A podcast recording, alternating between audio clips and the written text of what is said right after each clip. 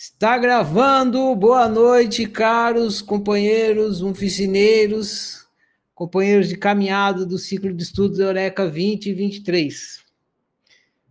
Prazer estar com vocês aqui mais uma vez para mais um passo do nosso ciclo de estudos Eureka 2023. Esse, se não me engano, é o nosso quarto passo no ciclo de estudos. Serão 31 passos Caminhada é longa, estamos só começando. Muita coisa, muita água vai passar debaixo da ponte.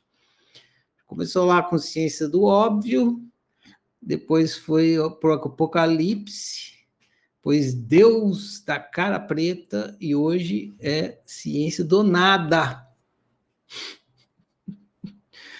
Sensacional esse nome, né? Ciência do nada.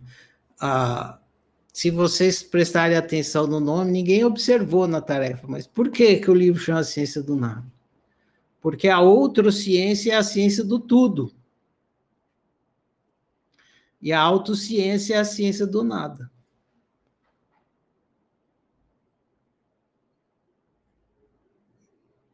Sacaram? Simples assim. Ah, muito bem. Então vamos lá. Vocês já sabem como é que funciona esse trem aqui? Para falar igual os mineiros falam. Tem os mineiros falam assim: tem um trem no meu olho, né? Pouco exagerado os mineiros. Ah, vocês fizeram perguntas lá na tarefa. Eu respondi as perguntas hoje, durante a tarde. Ótimas perguntas, agradeço vocês pelas perguntas. Eu vou então ler as perguntas, chamar o perguntador para conversar aqui, se não ficou claro, vou ler a resposta. E eu vou postar, eu decidi que eu não vou postar mais a pergunta aqui no grupo da tarefa, não. Eu vou postar no canal da oficina mesmo. Fica até mais organizado e dá acesso a outras pessoas que estiverem aqui acompanhando o ciclo de estudos terem acesso às perguntas e às respostas aqui no canal da oficina. Então, eu vou postar o link da pergunta que está publicada no site aqui no canal da oficina. Aí vocês, é, querendo ler a pergunta com calma, refletir mais, além do que, que eu vou ler aqui, a gente pode conversar, vai lá no canal da oficina, vão estar as perguntas da conversa de hoje. Ah, eu não coloquei ainda na tarefa, eu não criei a enquete, né? Criar a enquete da presença. Pergunta. Presença. E aqui, presente, ausente, Pontos. Está criada a lista de presença da conversa de hoje. Vai lá na, no grupo da tarefa e marca se você está presente, se você está ausente, marca também. Muito bem, então vamos começar. Eu coloquei as perguntas aqui numa certa ordem que favorece a evolução do nosso estudo aqui, em ordem pedagógica. Vou abrir aqui. Quando eu abro, fica essa tela mais iluminado aqui. Ah, aqui. Então tá. Eu vou fazer assim, eu vou falar quem é a pessoa, vou ler a pergunta e vou ler a resposta. Se quem eu conversei tiver alguma dúvida, já levanta a mão. Se alguma pessoa que tiver dúvida ou quiser conversar na mesma pergunta, mesmo que não foi a pergunta sua, também é só levantar a mão e a gente vai conversando, tá? Eu vou controlando o tempo aqui para a gente é, não extrapolar demais. Semana passada a gente foi acabar às 11 horas. Deu três horas de aula. Para editar, dá um trabalhão. Então, a primeira pergunta é da Yolanda. A Yolanda, você não postou essa pergunta na, no grupo da tarefa? Eu acho que não, né? Acho que você postou na lousa mesmo. Aí eu reservei ela para entrar entre as perguntas, que ela é interessante, porque e é boa para começar aqui. Primeira pergunta, que é da Yolanda, é para que serve a fase existencial do ciclo de estudos? Para que serve a fase existencial do ciclo de estudos? Então, deixa eu abrir aqui. Para quê? Para quê? Para que que serve? Para quê?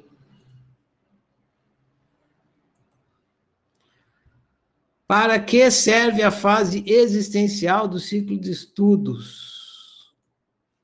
A fase existencial do ciclo de estudos serve para oferecer aos alunos a mínima possibilidade de despertar existencial. Esse despertar existencial não irá acontecer em 99,9% dos casos mas pelo menos a possibilidade foi oferecida e, mesmo que não tenha beneficiado nenhum aluno do Eureka 2023, fica registrada e disponível na internet, gerando a possibilidade de beneficiar futuros alunos e pessoas que buscam por autoconhecimento na internet. Essa aqui é a resposta. Alguém tem alguma dúvida nisso aqui?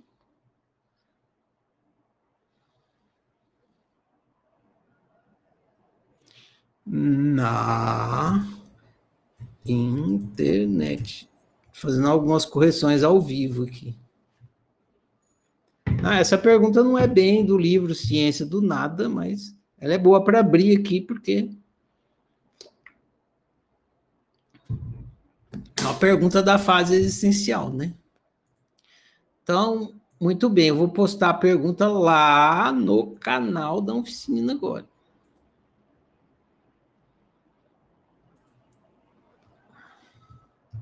Postar só o link, não vou postar o texto, não. Pup. Pronto, tá lá. Para que serve a fase essencial do ciclo de estudos? Uhum, uhum. uhum. A próxima pergunta é da Iracira. Iracira. Sempre várias perguntas da Iracira. Se tiver por aí, Iracira, já fica esperta. Isso. Eu vou ler a sua pergunta primeiro, aí depois, se, se você não entender, a gente conversa. Abaixa a mão aí, por enquanto, porque aí eu sei que se você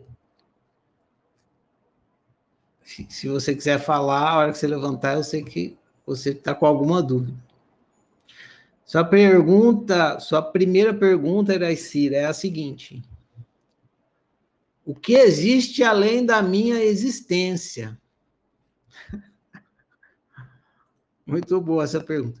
O que existe além da minha existência? Antes, deixa eu explicar uma coisa para vocês. Sabe quando a gente estava brincando do eu vou para a Lua? Eu vou para a Lua, tal. A gente brincou, acho que foi no livro é, Apocalipse.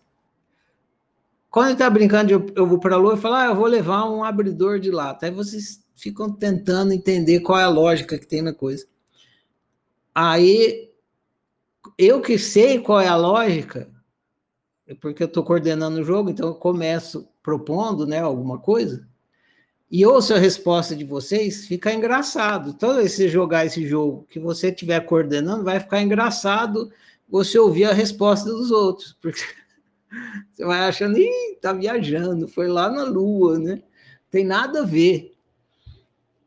Porque você sabe qual é a lógica, que quem está ali jogando está tentando descobrir, então vai chutando, dando tiro do escuro, né? Então, quando, tá, quando vocês estão passando pela fase existencial, tem muita coisa que falta para fechar o quebra-cabeça. Então, é a mesma sensação. Eu vejo vocês dando tiro no escuro e falo, nossa, está indo lá para a China, né? E é engraçado, interessante. Mas aí, quando vocês faz parte, igual na brincadeira do para a lua, não tem como você, você tem que dar tiro no escuro mesmo, você está no escuro.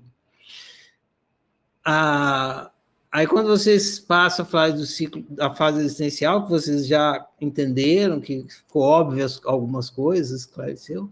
Aí vocês olham para trás, vocês dão risada de vocês mesmos. Nossa, aquelas perguntas que eu fiz e tal. Agora entendo que igual no jogo eu vou para a lua, depois que você descobre os segredos, fala, ah, tá, é objeto de metal terminado com a letra A. Aí você fala, nossa, quanta besteira eu falei, era objeto. Mas depois que você descobriu, antes não tinha como. Então, na parte existencial acontece meio isso. A mentalidade de vocês é materialista. Então, vocês fazem pergunta materialista, usando a lógica materialista, sobre uma questão que está que é anterior ao materialismo, que é o existencial. Fica engraçado. Mas você só vai entender a graça mais para frente, quando você tiver um despertar existencial, ou pelo menos entender o que eu estou explicando aqui. Dito isso, vamos então à pergunta da Iracira. O que existe além da minha existência? Você ser é nada. Nada é tudo que existe. Olha que legal. Você ser é nada. Nada é tudo que existe. Esclareceu, Iracira?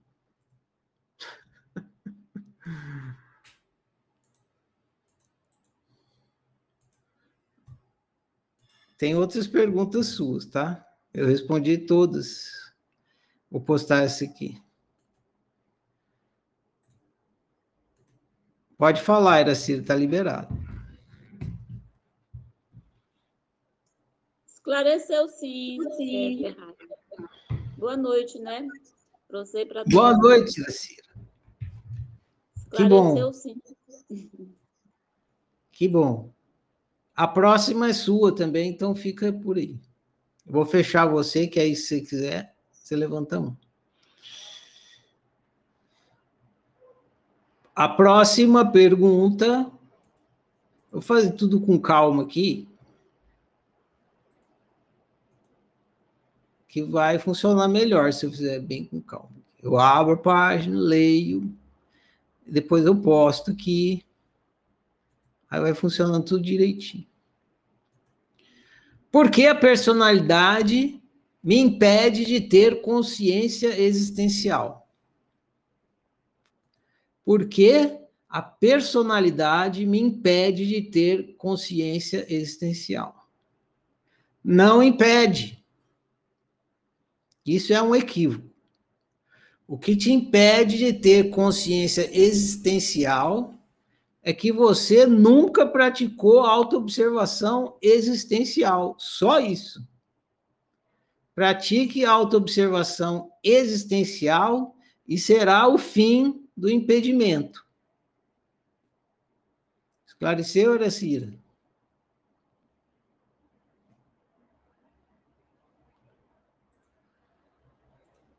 Está liberado. Mais ou menos. É, assim, é porque a personalidade, ela parece que funciona assim como um, um tapume, entendeu? Não, não tem isso não. A personalidade ela pode ser o que for. A consciência anterior a ela. Se você consciência praticar autoobservação existencial, tanto faz que personalidade você tem.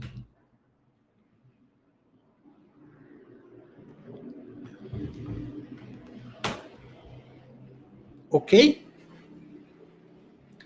Vamos prosseguir então. Porque a personalidade. Depois, agora, na próxima pergunta, eu acho que vai esclarecer um pouco mais. Não, mais para frente. Quando vocês me perguntam, eu, pessoal, eu pode, vocês podem ver que vocês falaram, em vários momentos você fala eu, pessoal, a pessoa e tal. E eu transformei em personalidade, porque esse é um equívoco. Então, quando eu explicar eu caí, esse equívoco. Ferrari. Eu caí. Oi? Eu caí, voltei. Aê, caiu, levanta. É isso aí.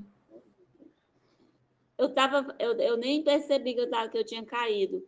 Eu tava, eu não sei até onde foi que eu viu, é assim, a, eu vejo a personalidade como assim um anteparo, entendeu? Um, um, é, um biombo, a gente fica atrás de um biombo, mas é eu atrás de eu mesmo.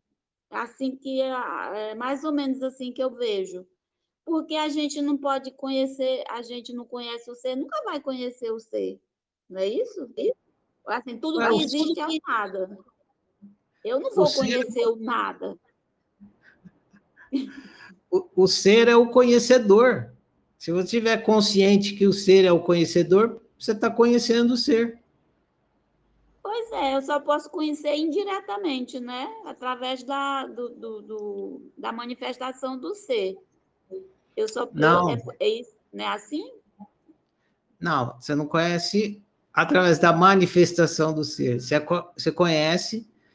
Mais para frente eu vou repetir isso. Nos, acho que no próximo livro é exatamente isso que a gente vai ver. É uma das coisas. Você se dá conta que o conhecedor é você ser. Pronto, resolveu tudo. Hum. Mas através do que esse ser manifesta, né? Do tudo. Não. É, é claro. Para você ver a sua cara, você tem que olhar no espelho. A realidade é o espelho. Aí você está olhando para o espelho, aí você fala, olha, eu estou me vendo no espelho. Aí você se dá conta que quem está no espelho é a realidade e quem está vendo a realidade é você. Porque Isso, a então realidade então conheço... é o espelho. Isso, então eu conheço o nada através do tudo, não é isso? Exatamente. Se o tudo está aí, é porque o nada está criando, experimentando ele. Certo, ok, assim que eu entendi. Tá Beleza. Vou escrever porque a personagem. Isso. Então, essa já foi. A próxima é também da Iracira. Campeã das perguntas. Vou fechar você de novo. Se, se você tiver alguma dúvida ou quiser falar, é só levantar a mão. Próxima pergunta é. Essa é ótima, né? Foi o grilo que, que eu coloquei atrás da sua orelha. É... Desculpa, fechei aqui. Por que a natureza humana é existencial? Presta atenção, Iracira, que a resposta é curtinha, mas é competente, tá? Tá tudo aqui. E mais para frente eu vou falar um pouco mais sobre isso na, acho que é na próxima pergunta, por isso que essa é antes. Então vai ampliar um pouco mais o entendimento. Aqui está mais sucinto, mas já está respondido. Então, bastante atenção. Eu falei, acho que foi na lousa, né? Que a natureza humana é existencial. Aí a Iracira perguntou: por que a natureza humana é existencial? porque a natureza humana é seu estado atual de ser. Gelo é o estado da água, logo, gelo é água. A natureza humana é seu estado atual de ser, logo, é existencial.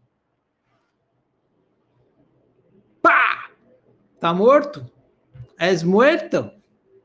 Não, né? Não pode morrer tão fácil assim. Diga lá, Iraci. Tá aberto. E essa essa natureza humana, ela pode deixar de existir? Porque falou que agora eu sou, eu, eu estou vivendo a natureza humana. Eu ser, estou vivendo a natureza humana eu posso Sim. deixar de, de existir como humano? E aí, para onde é que vai essa natureza humana? Água pode deixar de virar gelo e virar vapor? Pode. Ela mudou de estado, né? Hum. Mesma coisa com você. Você ser, você pode mudar o seu estado. O seu estado atual é ser humano ou ser humanizado, igual água é gelo é água congelada. Você é ser humanizado. Ah, você pode mudar de estado, você pode ser um ser, sei lá, vegetalizado, você vai brincar de ser samambaia, você mudou o seu estado. O ser continua, o estado muda. Então o ser humano não existe. Uh -uh, ser humano existir, não é existência. Não, o problema está na palavra existência. Isso. O que existe é o ser, e o ser tem um estado, entendeu? A natureza humana é o estado do ser. Só que é um estado existencial, por isso que está no existencial. Certo, mas ele, ele sofre, é, é, ele pode, ele deixa de existir, né? O, o a natureza humana. O estado muda. Ele, você muda. Isso, você muda de estado. Você pode mudar, de, assim como a água pode mudar de gelo para sólido e para líquido. Não, gelo é sólido, né? De gelo para líquido e vapor, você pode mudar para outros estados, você é um ser. Atualmente você está no estado humano. É, é porque senão entra em conflito com a primeira resposta, que é que tudo que existe é o nada. O que existe é o nada. Então a natureza humana não existe. É o ser e o ser tem estados. Certo. É um estado do nada. É meio difícil de pensar. Claro, quando você vai pensar o estado do nada, é nada. Como é que tem um estado? É porque é assim. Porque existência é nada. Certo. Mais para frente eu vou falar. E você, você fez a pergunta como programa, né? Porque eu falei de programa. E mais, a gente, o jeito mais fácil de pensar na natureza humana é como sendo um programa mesmo. Então, imagina que você tem um áudio lá na, nas, nas aulas passadas da, do livro Ciência do Nada, que chama Nadaware. Porque se você entender um pouco de computação, você vai entender que tem o, o hardware e o software. O hardware é o computador. E você instala no computador um software, que é o programa. O programa é o software. E o computador em si é o hardware. Matéria dura, hard, matéria mole, o software. Hard software. O ser é o hardware. A natureza humana é o software, é o programa. Só que o ser é feito de nada, então ele não é um hardware, ele é um nadaware. Entendeu? Entendi. Beleza. Então, essa pergunta eu vou postar aqui também.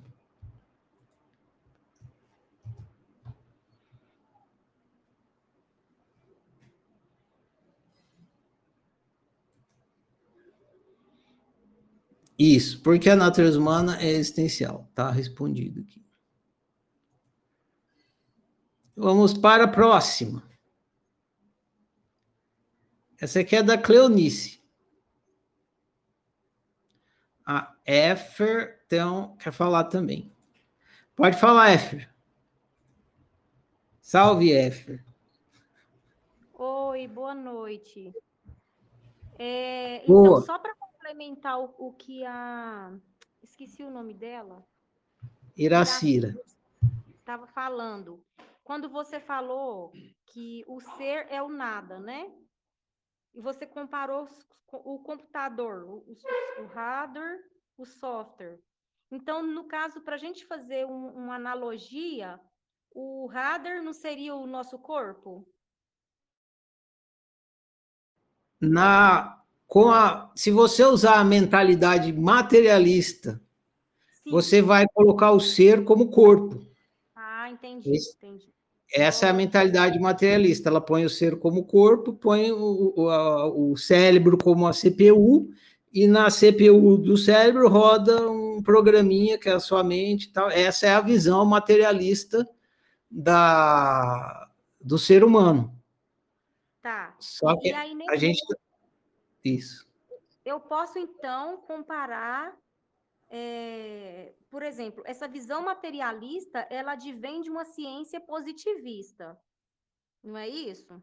Que a gente é, faz a dicotomia, né? E a gente separa as coisas em dualidades. Então, eu acho que muito da mentalidade e, e conseguir é, compreender, como você falou, só 90, 99% não vai conseguir o despertar de consciência.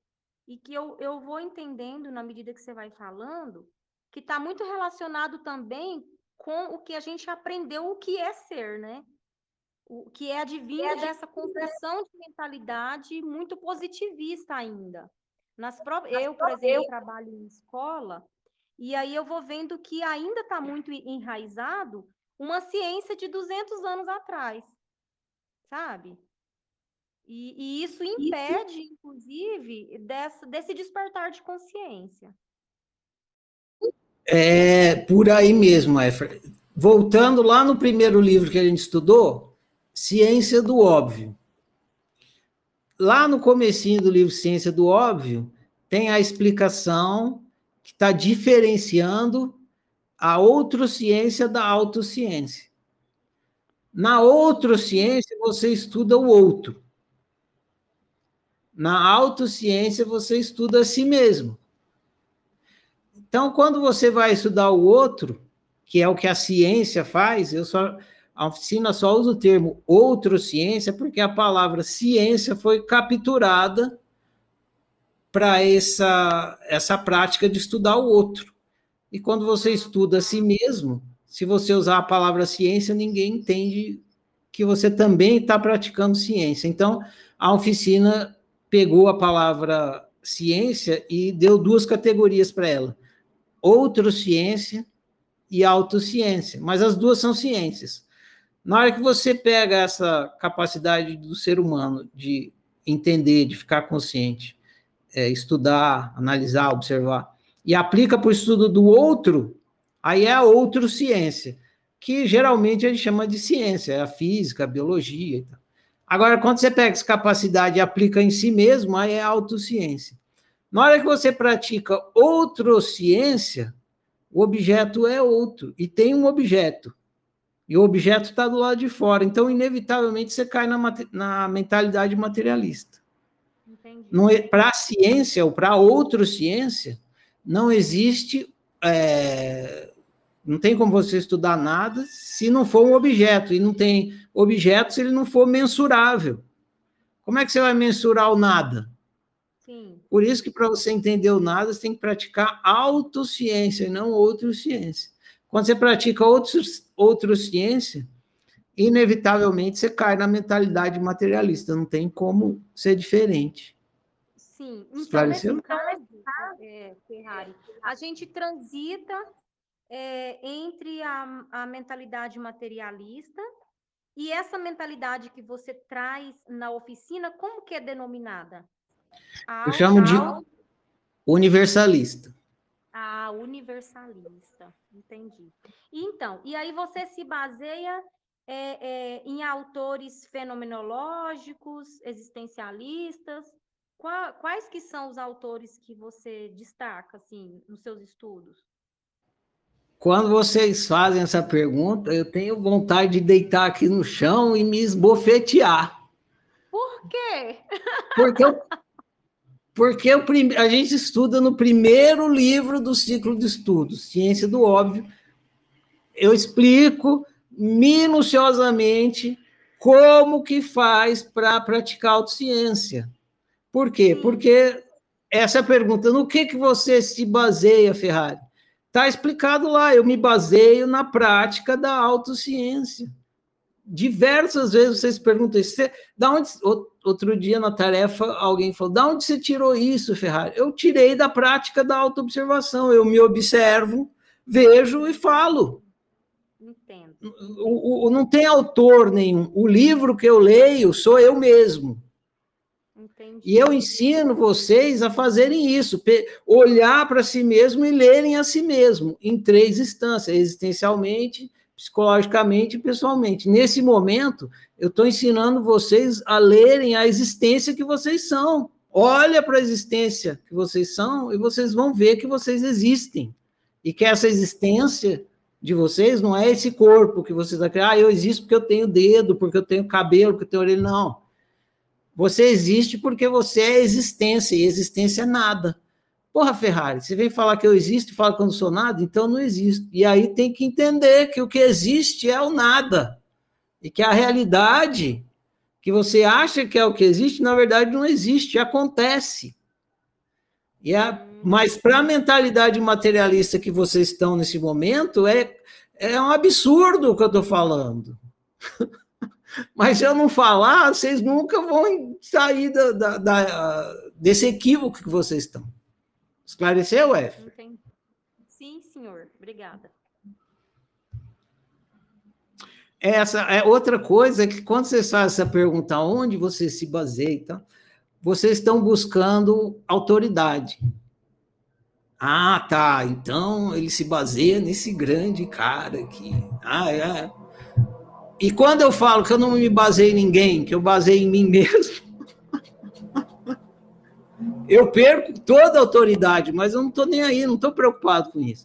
O meu interesse é que vocês despertem, não eu. Tá, mas assim, eu não vejo nessa, dessa forma que você está falando. Porque, de alguma forma, eu te considero como autoridade no assunto, porque senão não estaria aqui né, dispondo né, do meu tempo e tudo para estar junto, dialogando né? Porque eu penso que é aí que vai acontecendo os insights, é no diálogo, é na proposição de, de estar conversando sobre, que hoje é o que não acontece, né? Nos contextos escolares, formativos e tal. Então, é tudo um conteúdo programado, dito, pronto e acabado. É um currículo já posto e tal. Então, como você falou, um, um, não sei qual aula que você já comentou sobre isso, que a, as, as perguntas, as nossas perguntas, não, não são respondidas nesses contextos, né? E, e aqui eu penso que a gente tem essa possibilidade, inclusive, de fazer qualquer pergunta.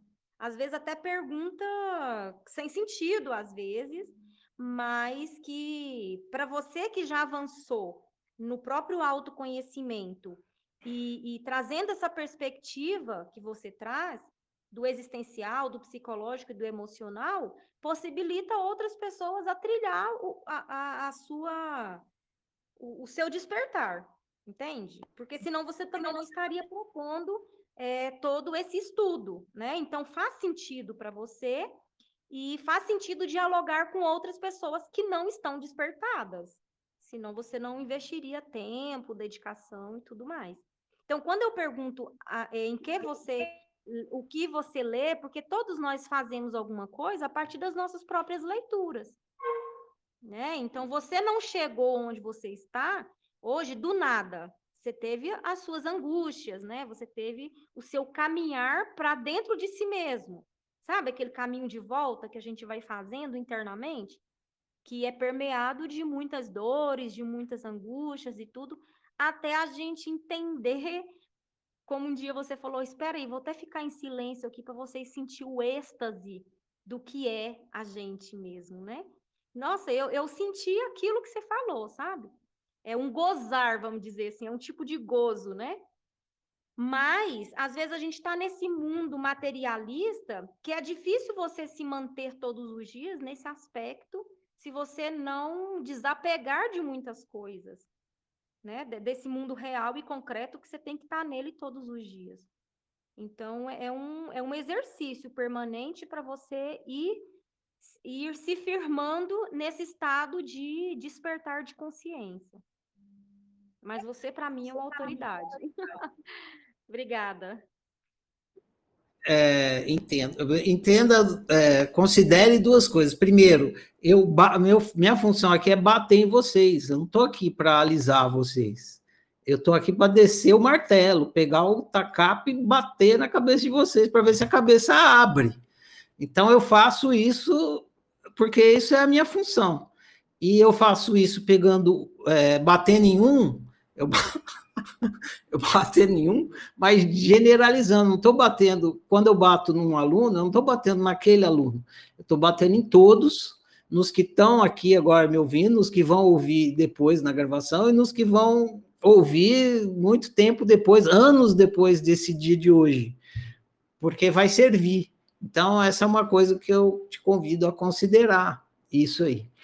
E, e essa questão, ela é recorrente, né? Ela, é, ela recorre muito, muito, muito, muito, essa, é, essa pergunta do que, que você se baseia, e nos dois sentidos, não entende ainda o que é a, prática da autociência e depois fica procurando autoridade. E é claro que eu sou uma autoridade em ser eu, é só isso. Ninguém tem mais autoridade em ser eu do que eu. Quem tem mais autoridade nisso? Ninguém. É, a minha autoridade é ser eu, eu sou um ser humano, eu falo com a minha autoridade em ser humano. E é isso. Agora, claro que vocês são seres humanos também, então quando eu falo de mim, serve para vocês. É isso que acontece. Beleza? Então é isso, Ais. Tranquilo. Então, se não é o seu caso, que bom. A carapuça não serviu, mas vai servir para alguém, pode ter certeza. Valeu. Vou prosseguir aqui. A Isabela quer falar. Tem, tem um monte de. Vai, diga lá, Isabela. Fala. Ah, boa noite, boa noite. Eu queria só entender boa. isso que a Efa falou, que só 99% das pessoas vão despertar. Como é que é isso? Eu falei lá na primeira pergunta. Você não ouviu a primeira pergunta? Ah, tá. Ela repetiu o que, eu, o que eu falei na primeira pergunta. Eu fui bem pessimista, assim. Mas também fui realista, porque eu estou aqui já faz tempo e eu sei o que acontece. Mas tomara que eu esteja errado, né?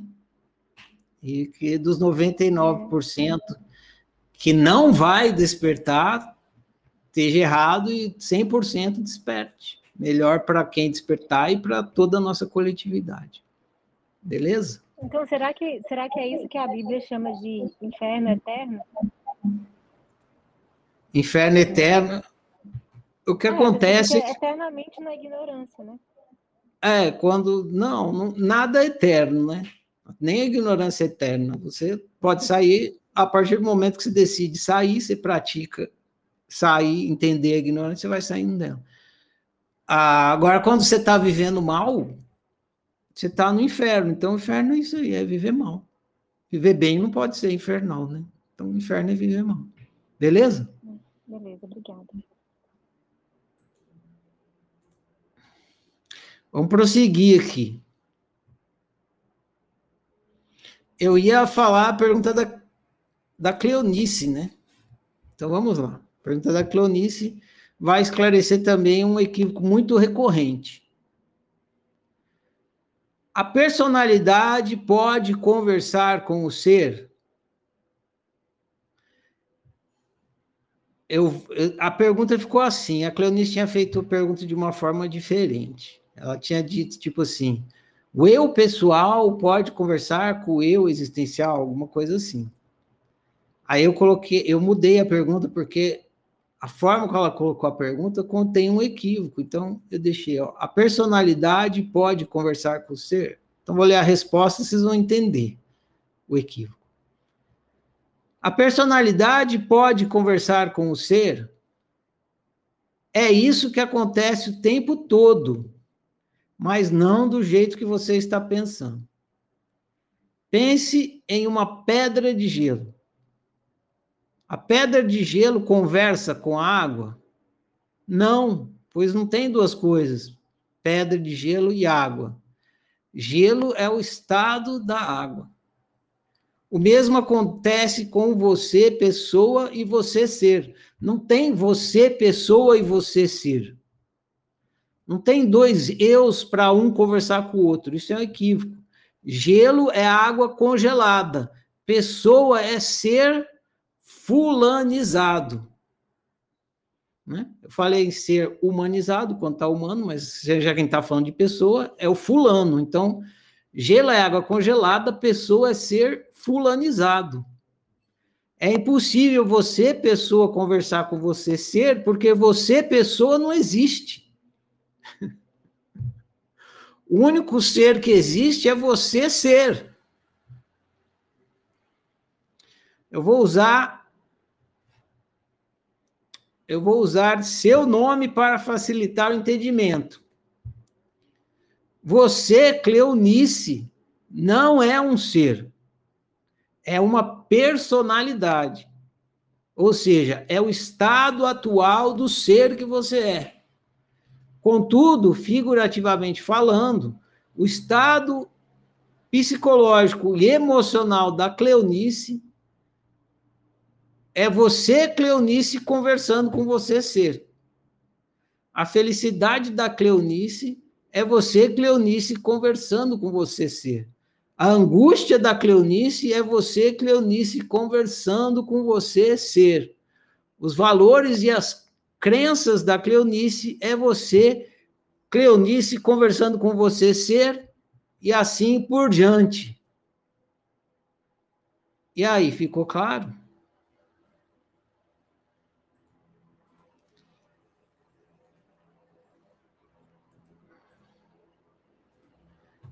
Então não existe essa coisa de, ah, tem o meu eu pessoal e o meu eu existencial. Não.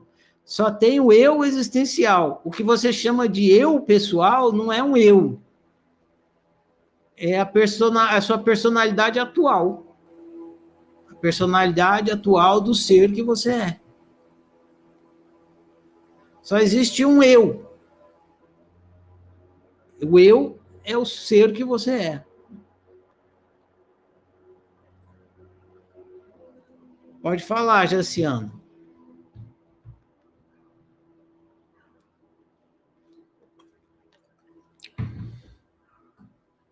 Não te escuto.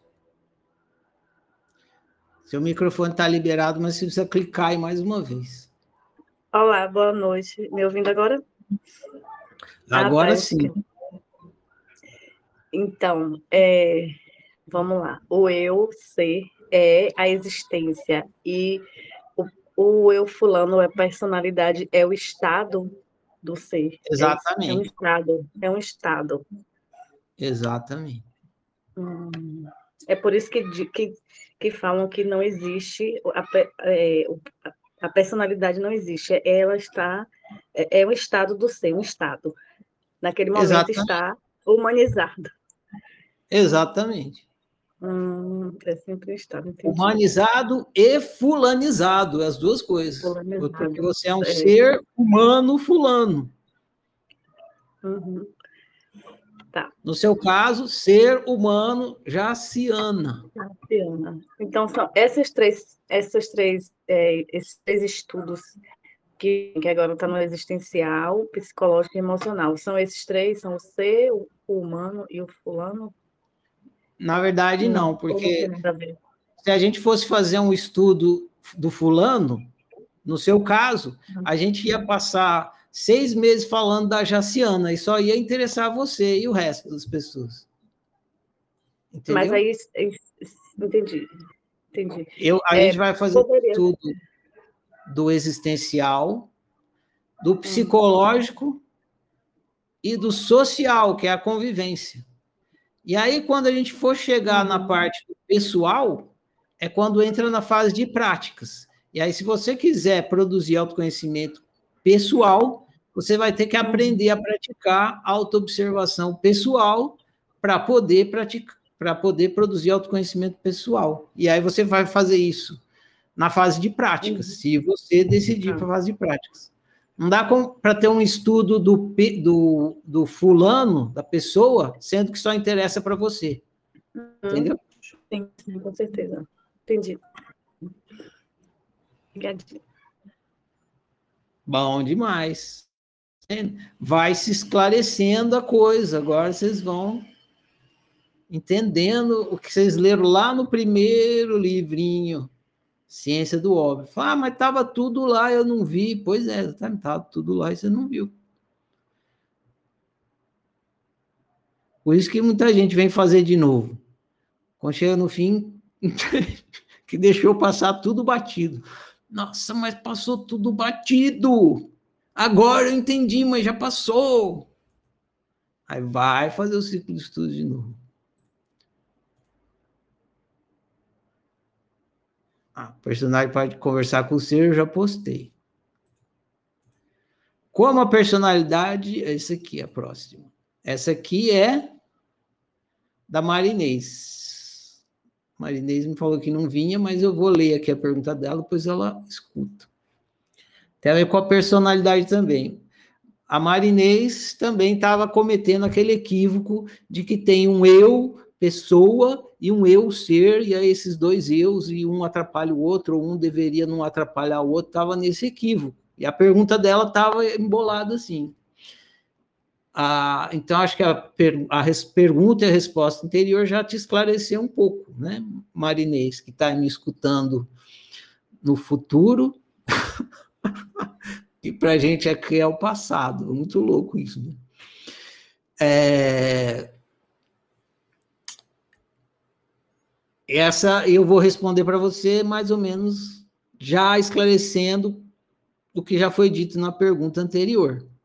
E, e usando o termo personalidade ao invés de eu pessoal. É um equívoco falar eu pessoal. Não existe, só existe um eu, é o ser que você é. Como a personalidade interfere na criação de realidade? Sua pergunta ficou assim, né? Alterei um pouco. Como a personalidade interfere na criação de realidade? Sua personalidade interfere na sua criação de realidade, igual a afinação de um piano interfere na qualidade da música. Um piano bem afinado produz música afinada. Um piano desafinado produz música desafinada. Sua personalidade é como a afinação de um piano. Uma personalidade bem afinada produz realidade afinada. Uma personalidade desafinada produz realidade desafinada. No final do livro Ciência do Nada, tem exatamente esse é, exemplo. Eu não sei se eu falei com violão ou com piano, mas é exatamente a mesma analogia musical. Dá para fazer essa analogia com várias coisas. Eu tinha falado do. É igual você sintonizar um rádio. A personalidade é a sintonização do rádio. Se está está mal sintonizado, a música fica com chiado. Você sintoniza bem o rádio, a música fica cristalina e límpida. Uma, então a personalidade é assim, ela pode estar tá mal sintonizada. Aí você vai lá e sintoniza ela, sintoniza sua, sua personalidade, e aí ela começa a produzir música clara e cristalina, ou seja, começa a produzir realidade clara e cristalina, representativa do ser que você é. Isso aqui a gente vai estudar uns dois livros para frente, não no de amanhã, no outro. Essa falta de sintonização. Eu vou usar, inclusive, esse termo: sintonizar e dessintonizar. E aí, não vou explicar tudinho aqui, só vou dar mais um passo, depois vamos ver. Você tem que se so sintonizar com o ser que você é. Sintonizar a sua personalidade com o ser que você é. E aí, na oficina, mais para frente, a gente vai entender como é que faz isso também. Mas é, não é agora. Agora é a gente entender a ciência do nada, entender que a gente é nada. Eu vou prosseguir aqui. Como a persona. Então, a personalidade interfere, claro. Um piano desafinado interfere na música. Interfere. Então, isso aí. Uma televisão mal sintonizada, um rádio mal sintonizado, interfere na imagem, na música. Interfere. Muito bem. Próximo.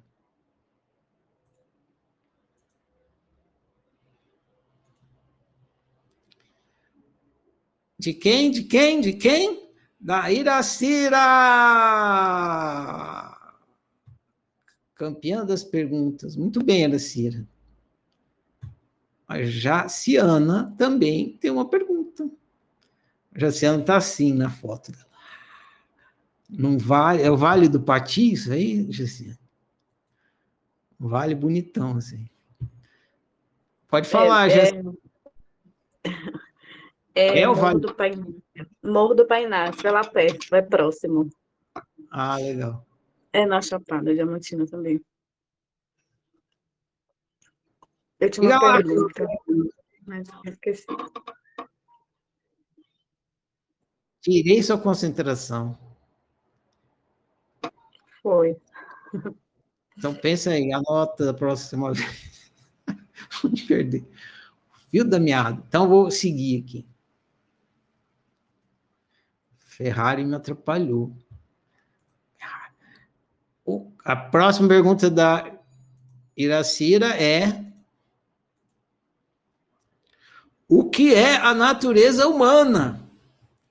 Iracira, se prepara aí, aquela daquelas curtinhas e pontuais, tá bom?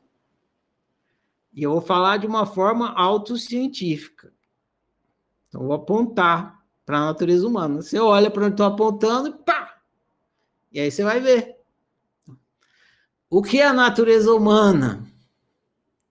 Natureza humana é essa interface. Vocês não estão acostumados, talvez, com esse termo, interface.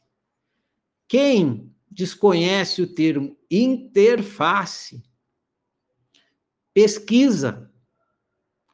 Passa um dia pesquisando o que é interface. Vai lá no Google, o que é interface? Vai lá no YouTube, o que é interface? Vai onde você puder e procura o que é interface, e vê a explicação. E conforme você fosse é, aclimatando e o conceito de interface for ficando familiar para você, muito mais facilmente você vai entender o que é a sua natureza humana. A palavra interface facilita demais a explicação. Se não existisse a palavra interface, daria para explicar, mas ficaria muito mais complexo. Porém, a palavra interface, uma vez que você entende, ela corta um atalho assim, você entende rapidinho o que é a natureza humana. Ela é uma interface. Então a resposta é a seguinte: quando você fala programa, o programa é uma interface. Né? Hoje em dia se usa também a plataforma, é uma plataforma. Por exemplo, o Facebook é uma interface. Aqui o, o, o Telegram é uma interface. Tudo, tudo na internet que você usa é uma interface.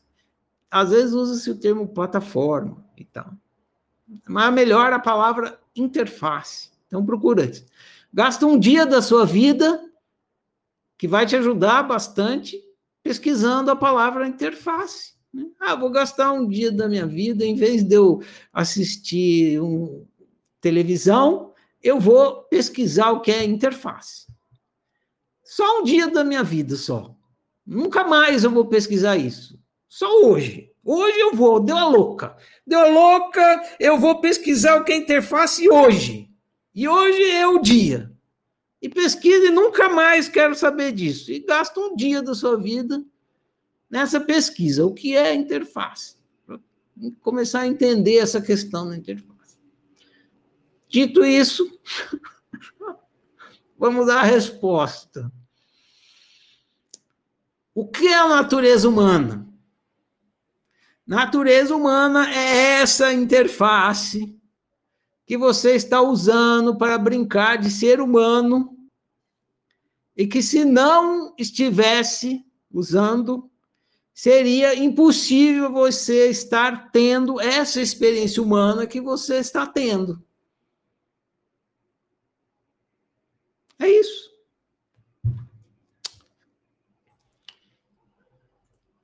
Diga lá, Iracira.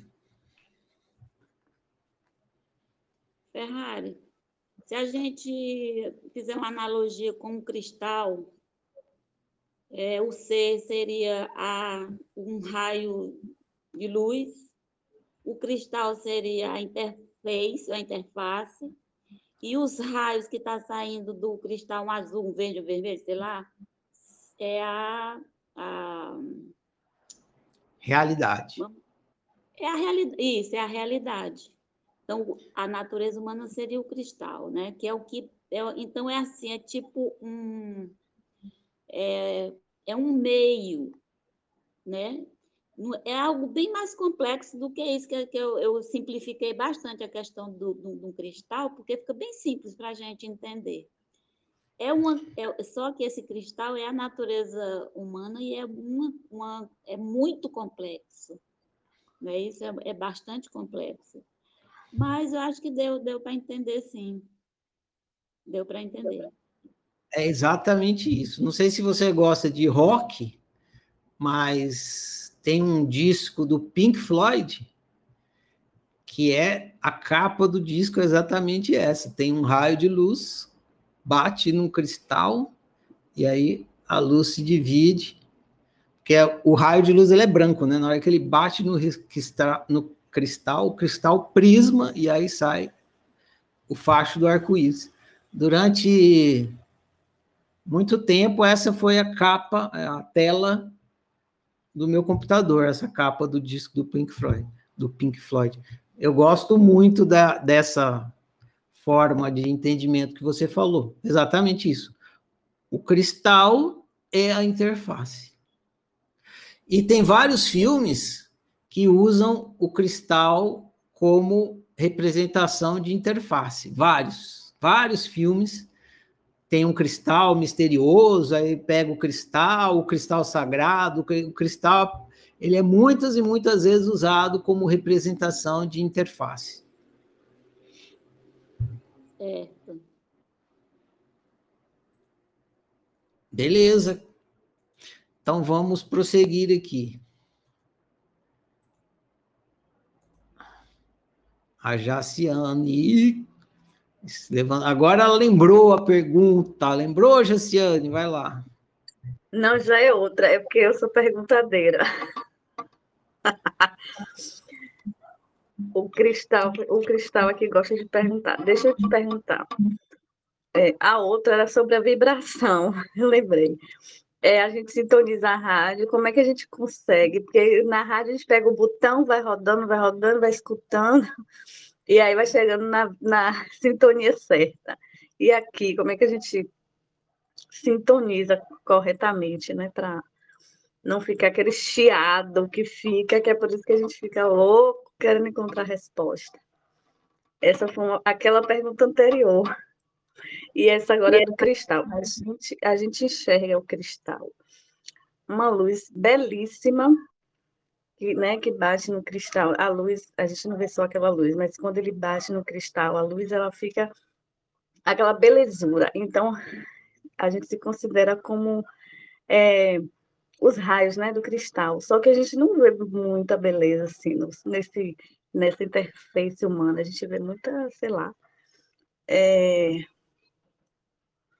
Não sei se é a forma de você, sei lá, experimentar no cristal a gente vê tudo por igual, né? Só luz, várias luzinhas. E humanamente a gente vê coisas belas, mas vê muita coisa feia. Queria entender isso. Se a gente está enxergando mal. Então, a primeira, a primeira parte da sua pergunta sobre como é que faz para sintonizar direitinho, a pergunta é ótima, só que eu não vou responder ainda, porque a gente está tentando descobrir que a gente é o nada. Depois que a gente vai entender melhor esse processo da criação de realidade, sintonização, isso é mais para frente. Então, segura isso aí, que mais para frente, nos próximos livros, a gente vai estudar exatamente isso. Né? Questão da sintonização. Ah, sobre ter criações é, desintonizadas também, mesma coisa, a gente vai estudar mais para frente, tá bom? Tá bom. né? O que, que, que sobrou? Você não respondeu minha pergunta, que eu posso fazer? Então é isso. É um passo cada vez, porque se a gente não entender que a gente é nada primeiro, a gente não vai entender como é que esse nada cria tudo e por que, tudo está zoado, né? Então, vamos primeiro ficar consciente que a gente é nada. E depois a gente vai entender por que, que tudo está zoado. por que está tudo zoado? Próxima pergunta é da Luciana. Pergunta da Luciana é ótima. E eu vou ler aqui para vocês. E a gente vai entender essa questão aqui. Ó. Pergunta da Luciana é a seguinte: A sabedoria para usar bem a natureza humana vem junto com o despertar existencial? Legal a pergunta, não é? Eu mudei um pouco sua pergunta, Luciana, mas basicamente é isso, né? Então vamos lá. A sabedoria para usar bem a natureza humana vem junto com o despertar existencial? Não!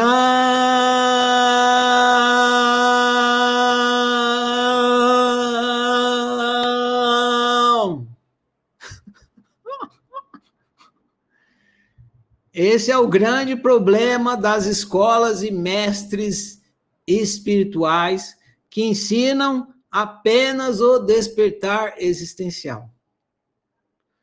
O único autoconhecimento que você adquire com o despertar existencial é o autoconhecimento existencial. Você fica consciente da sua natureza existencial, só isso e nada além disso. O despertar existencial é existencial, não é psicológico. Logo, não produz nenhum autoconhecimento psicológico, nem pessoal. Para descobrir como sua natureza humana funciona, você precisa praticar auto para descobrir como sua natureza humana funciona, você precisa praticar autoobservação psicológica e não existencial. Publique-se, registre-se, intime-se. PRI, esse é um termo da, do direito, né? Que isso fique registrado, é um equívoco tremendo. Ah, despertei existencialmente, vou viver bem, porque junto vem sabedoria psicológica e pessoal. Não! Não mesmo! De jeito nenhum. E é por isso que você pode encontrar a pessoa que tem lucidez existencial, mas vive mal para cachorro. Por quê? Porque só tem autoconhecimento existencial, só sabe que existe, mas não sabe está vivendo uma experiência humana e não sabe como é que faz para viver essa experiência humana. Não tem autoconhecimento psicológico e nem pessoal, vive mal. Beleza?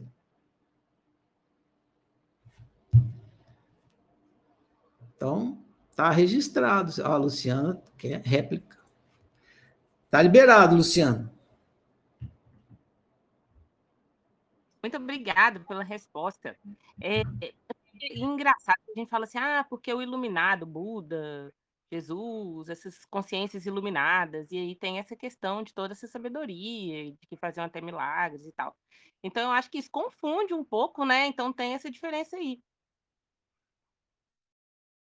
É, exatamente. O termo iluminado geralmente é usado para uma pessoa que tem autoconhecimento existencial, mas não adianta pessoa ser iluminada e não ter entender como é que funciona a natureza humana, porque ela está vivendo uma experiência humana.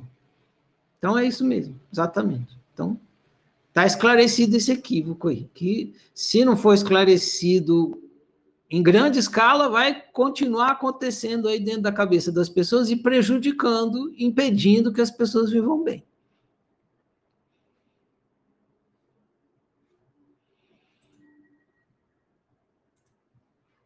Se perpetuando, né? Equívoco se perpetua, igual fake news, gente. Igual assim. As fake news que tem aí de política, de não sei o quê, de... tem também no, na, na, na, no autoconhecimento. Tem um monte de fake news. Vocês, cada vez que vocês dão uma caminhada aqui com, com a oficina, vocês caem um unicórnio de vocês. O que, que é um unicórnio? É uma fake news. Unicórnio é uma fake news. Você está acreditando. Por exemplo, você acredita, Deus é outro. Essa é uma fake news. Você acreditou que Deus era outro. Você é uma fake news. Tem que cair essa fake news. Se ninguém explicar que é uma fake news, vão continuar acreditando na fake news.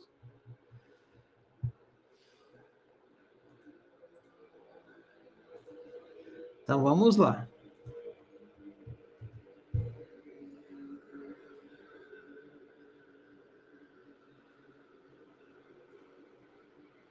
Mais uma fake news que vai por terra. Caiu! Morreu o unicórnio. Próxima pergunta. Essa é do Luiz Eduardo. Pergunta do Luiz Eduardo é a seguinte: Criar realidade é criar o significado das experiências físicas? Ótima pergunta, Eduardo. Muita gente tem essa dúvida também. O livro é, Ciência do Nada ele começa assim, né? Ah, você, eu falo em criação de realidade, você acha que você está criando a comida que você põe no prato, mas não, você está criando o prato, você está criando a cadeira, o buffet, todo o restaurante.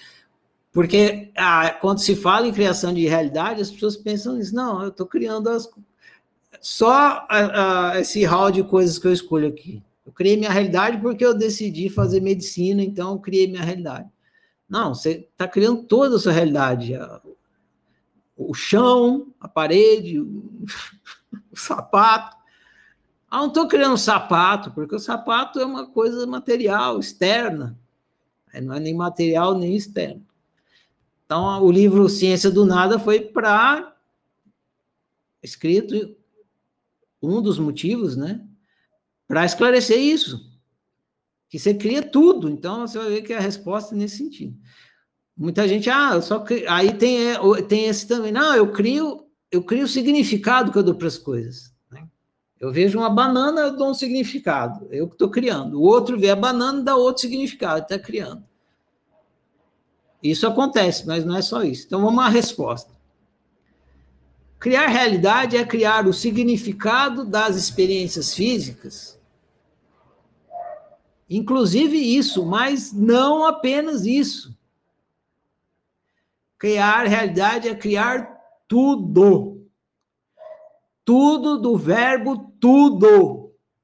Tudo do verbo absolutamente tudo. Tudo do verbo tudo, tudo, tudo, tudo mesmo. Tudo do verbo sem exceção. criar realidade é criar a experiência física e o significado da experiência física. Olhe para um objeto ao seu redor. Agora eu vou te guiar. Então, concentre aí. Olhe para um objeto ao seu redor, qualquer um. A cadeira, por exemplo. Essa cadeira não está do lado de fora. Ela está dentro de você ser. Como é que essa cadeira está dentro de você? Simples. Você está criando essa cadeira dentro de você, assim como uma televisão. Você ser é como uma televisão. Realidade é criação mental dentro de você ser, assim como um filme é criação dentro da televisão. Agora, além da cadeira ser um objeto, ela tem um significado.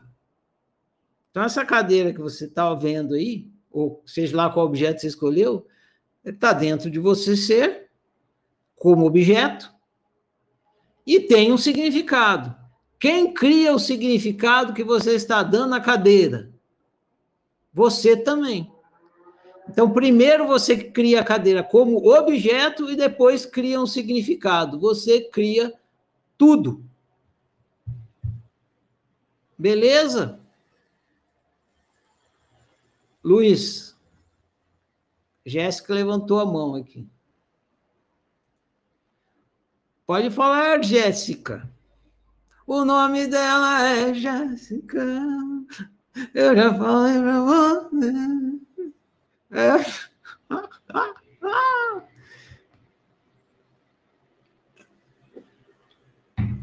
Não estou te ouvindo, Jéssica. Ficou tímida? Você não é disso. Sumiu a Jéssica, caiu. Tipo. A Ah. Jéssica caiu. Aí, subiu. Cai, cai.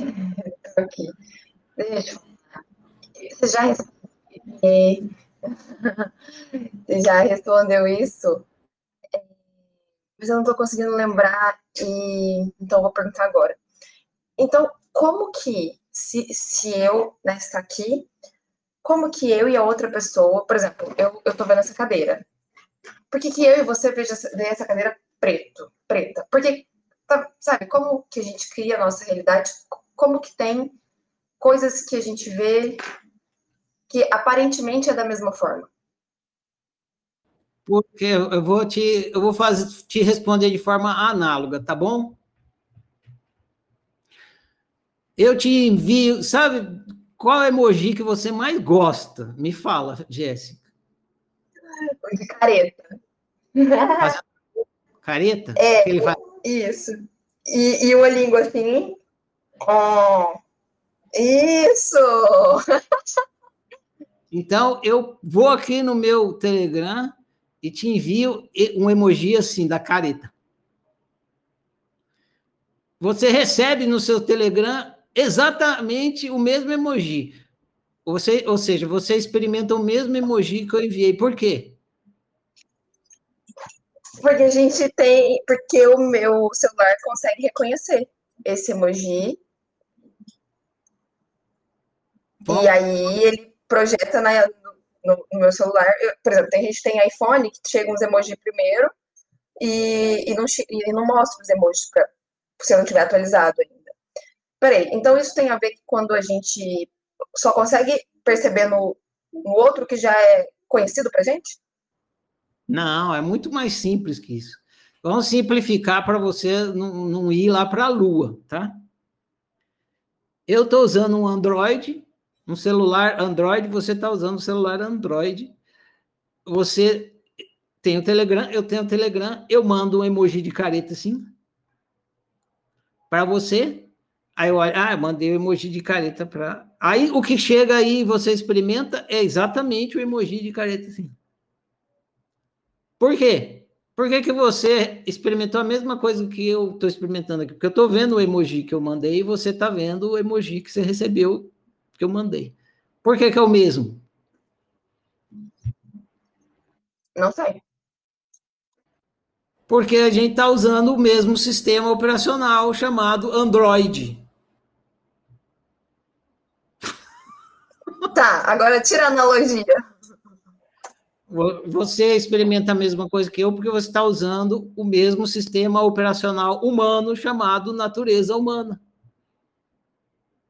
Se você estivesse usando o sistema emocional, o sistema operacional samambaia, você está, eu mandaria o emoji e você viria outra coisa, entendeu? Eu, você, você não ia ver cadeira, você ia ver sei lá o quê. Sei lá o que, a samambaia está vendo quando ela olha para a cadeira. Entendeu? Tá bom, entendi, entendi. Entendeu?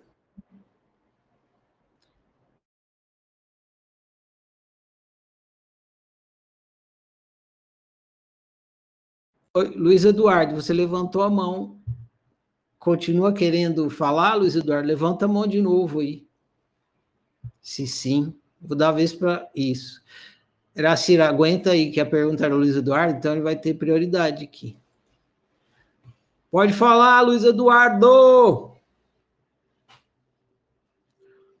Não pode não, porque eu cliquei aqui, mas não deu certo. Agora pode, só clicar aí mais uma vez. Opa! E aí, Ferrari, tudo bem? Beleza, irmão? E você?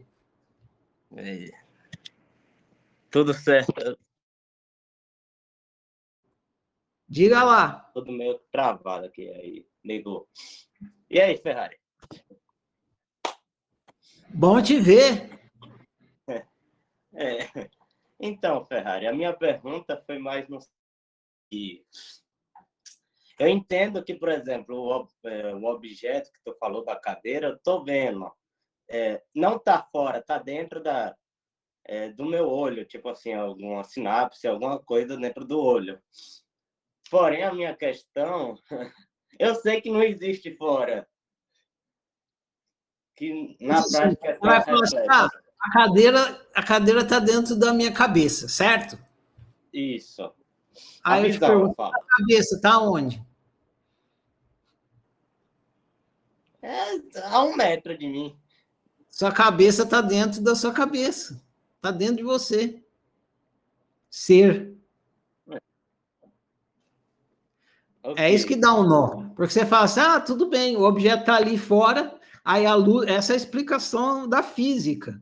A luz bate na cadeira, volta da cadeira, bate no olho. O olho pega aquele negócio, decodifica e cria uma imagem mental da A ciência aceita isso. Uhum. Agora, se a cadeira é uma imagem mental dentro da sua cabeça, então todos, todos os objetos são imagens mentais dentro da sua cabeça, certo? Só que a sua cabeça também é um objeto. Então, onde é que está a sua cabeça? Tá dentro. Entendeu? Está no nada. E que nada Sim, é mas, esse? por exemplo, se eu fosse, vamos supor, cego, eu não estou vendo a cadeira, mas pelo tato eu estou sentindo onde está. Já, é, Sim, já Você vai, você vai construir uma imagem tátil da cadeira. Eu estou usando a palavra é, a luz bate, visão, estou usando o sentido da visão porque é o mais comum a gente pensar no mundo de forma tridimensional. Mas o cego, ele tem objetos táteis dentro da cabeça dele, entendeu? Você também, se você pegar e apalpar o seu celular, você vai ver que você não está vendo o celular, mas é um objeto físico, porque o tato vai te falar que é um objeto físico. Entendeu? Tá.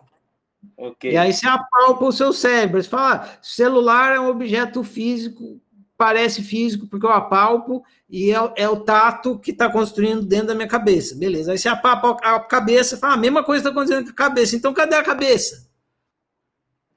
Aí A cabeça está dentro da cabeça. É por isso que dá um nó, entendeu? Entendi. Aí a segunda parte da pergunta é porque, assim, quando eu falo de criação de realidade, para mim é um pouco difícil entender, sei lá, o encontro com uma pessoa desconhecida que muda o rumo da minha vida. Eu não consigo entender como é, eu estou criando isso. A não ser que, quando você fala que eu estou criando, é o eu ser, que aí seria tipo ramificações do eu ser, seria várias pessoas, várias consciências. consciências. Atenção, muita atenção, atenção mesmo. Quando eu falo que você cria a sua realidade, eu estou falando que você cria a sua e não a do outro. Isso a gente vai entender mais para frente. Na hora que você encontra uma pessoa, vocês estão co-criando. Entendeu?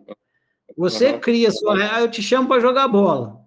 Eu estou Uhum. co-criando com você. Se você aceitar, a gente continua na cocriação. Se você não aceitar, você fica na sua realidade que eu fico na minha, entendeu? A gente não vai jogar bola junto. Então, Então, eu só crio toda a minha experiência, tipo, direita, esquerda, eu só estou criando isso? claro, é. Você, você- porque na hora que você decide ir para a direita, aí você experimenta ir para a direita. Igual num Ok. videogame. Você já jogou videogame? Já, bastante. Na hora que você decide ir para a direita, você não começa a experimentar o caminho que tem para a direita? Sim. Se você decidir ir para a esquerda, você não começa a experimentar o caminho que tem para a esquerda? Ok. É isso. Mas, por exemplo, as consequências de ir para o caminho da direita, eu que estou criando aquelas consequências? Vem no pacote daquela opção. Você não tem como prever tudo que tem naquela opção, entendeu? Você decide, você decide que você vai no jogo de futebol ver o seu time do coração, beleza? Aí você está optando isso, aí você vai, você entra no, vai supor que você vai no ônibus, aí você decide, você pega o dinheiro do ônibus, entra no ônibus, vai para o ônibus, você está criando essa opção, você está seguindo. Tem várias coisas que vêm no pacote dessa opção que você não tem como prever, tá ali. Mas eu estou criando essas coisas? Você está a partir do momento que você entra em contato com essas possibilidades, entendeu? Aí você chega lá no jogo, o cara pega e joga uma, um, um copo de xixi na sua cabeça. É. Puta merda! Eu não pedia para cair um copo de xixi na minha cabeça, eu não escolhi isso. Escolheu, porque você escolheu ir no jogo e fazia parte das possibilidades do jogo o copo de xixi cair na sua cabeça. Ah, mas eu não previa isso. Tudo bem que você não previa, mas fazia parte das possibilidades. Mas, por exemplo, isso não estava dentro do meu controle. Então, posso criar coisas que não estão no meu controle? Você decide a o que você quer experimentar. E tem coisas que vêm por conta que a sua criação ela é de interação. Porque quando você vai no campo de futebol, você está criando a sua realidade. E o cara que foi lá no campo e decidiu fazer xixi no copo e jogar na sua cabeça, ele está criando a realidade dele. Aí você encontrou com ele, entendeu? É um criador de. Aí esse encontro é culpa sua e culpa dele. Entendeu? Tá. Porque você não está lá à toa, você decidiu ir para lá. E ele também. E ele decidiu jogar o copo de xixi na sua cabeça. E como você decidiu estar tá lá, o copo de xixi caiu na sua cabeça, entendeu? Ok, ok. Eu tenho que pensar e refletir, mas eu entendi. É isso aí. Então, tem uma outra pergunta sua que eu deixei para o fim aqui, aí talvez a gente converse mais. Tá bom, Luiz? Tá certo.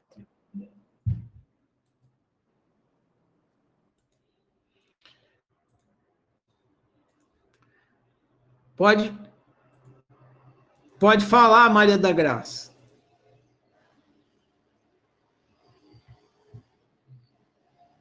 Você tem que clicar mais uma vez aí. Eu não estou te ouvindo, Maria da Graça.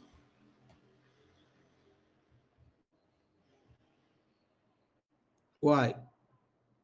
Então, eu vou te silenciar aqui. Se quiser falar, você, fala, você levanta a mão de novo.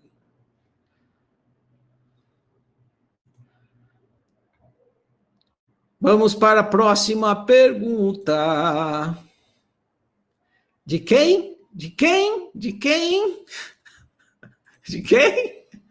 Iracira! Pergunta da Iracira.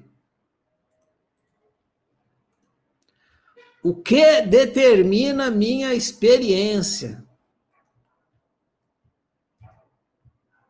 Tem a ver com, a, com o que o Luiz estava questionando aqui também, né, Iracira? Então, o que determina minha experiência? Vou, a gente vai falar mais sobre isso para frente, mas para não deixar você sem pergunta, eu respondi aqui. O que determina minha experiência? O que determina a sua experiência é seu arbítrio. Arbítrio é causa, realidade é efeito. No exato momento que você está experimentando, nesse exato momento, você está experimentando a realidade de participar da aula de autociência.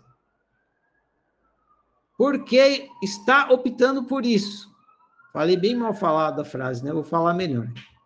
Nesse exato momento, você está experimentando a realidade de participar da aula de autociência porque está optando por isso. Se você mudar de opção, imediatamente começará a experimentar outra realidade. Vamos supor que você decida desligar o computador, ir até o banheiro e tomar banho. Sua experiência será exatamente essa. Cresceu? Está esclarecido? Esclareceu? Está liberado. Ah, tá sem imagem aqui, né? Está liberado, Iracira.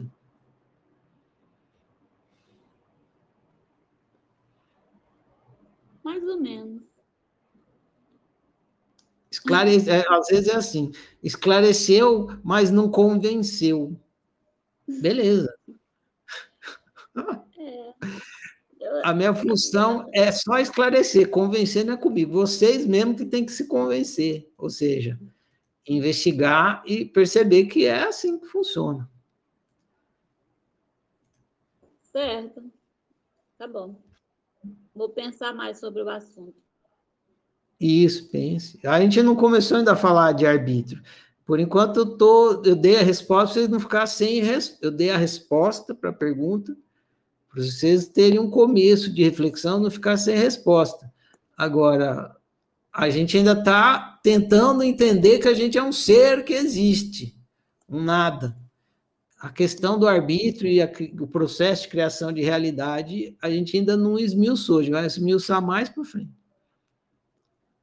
Vai falar mais sobre o arbítrio, não é? Não, tem que falar extensivamente para vocês entenderem, porque é, é, aí que vocês vivem mal, vocês usam mau arbítrio, né? Certo. O arbítrio é do ser ou é da pessoa? É do ser.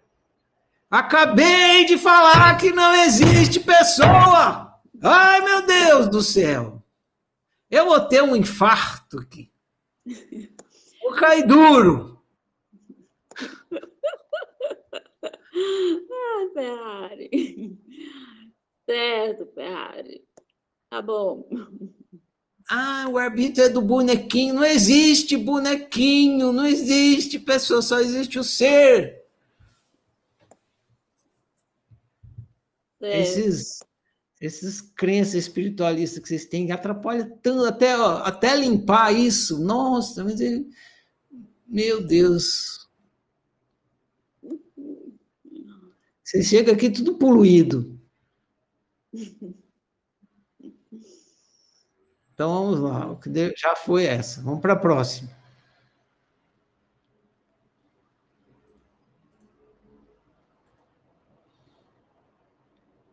A próxima é da Rafaela.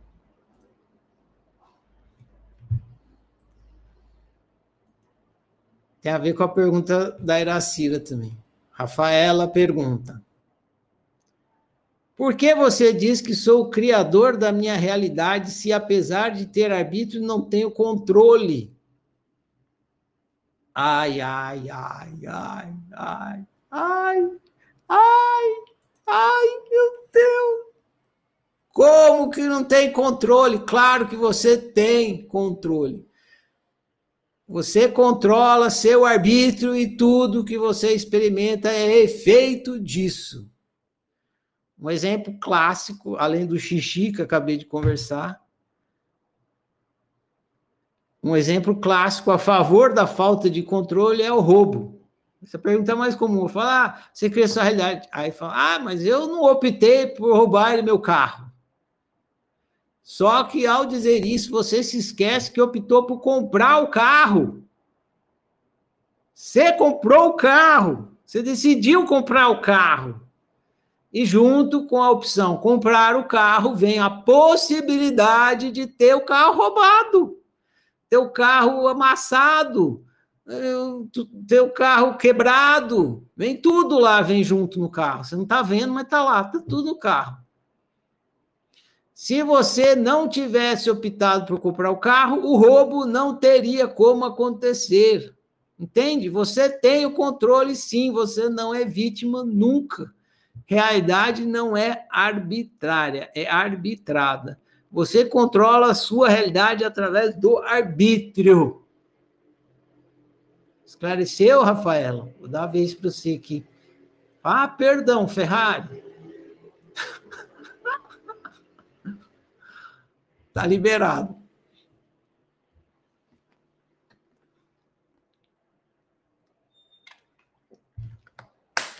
Não estou te ouvindo, Rafael. Se você quiser falar, você tem que clicar aí mais uma vez. Ari, você me ouve? Agora sim.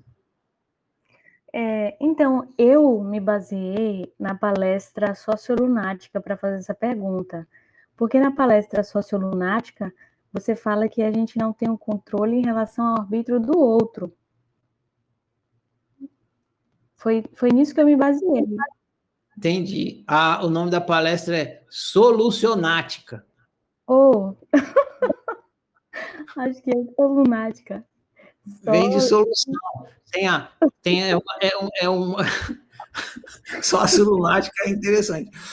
Que eu ficando lunática, isso sim. É, tem a, tem a palavra problemática, não tem? Sim, sim, sim, sim. Solucionática. O, pra, o oposto da problemática é a solucionática. Não é? Beleza. Exatamente, foi o que eu falei ao. A, a, quem que é? É o Luiz Eduardo. Luiz Eduardo. É, você, Sim, sim, você eu estava ouvindo a pergunta dele. Você tem controle sobre a sua realidade, só a sua. Você não controla a do outro. É isso. Agora, É, sobre a sua, sim. Sim, sim, sim. Eu, eu acho que eu não me fiz entender. Eu fiz essa pergunta é, com esse enfoque em relação ao arbítrio do outro, porque quando, quando a gente diz assim, criador, é como, assim, me parece, né, me, me traz essa, essa impressão de que é como se você fosse o roteirista completo. Você vai escrever o que o, o que o bandido vai fazer, o que o mocinho vai fazer, o que a mocinha vai dizer, enfim, todos os personagens estão ali sob seu controle, entendeu? Só que também eu estava refletindo, o escritor do roteiro, ele não tá, né? O roteirista da novela, ele não tá na novela. Então, também estava refletindo sobre isso, né? Exatamente. E não é um- uma coisa que você faz estudada e depois coloca. É você faz de improviso, igual um jogo. O jogo, você.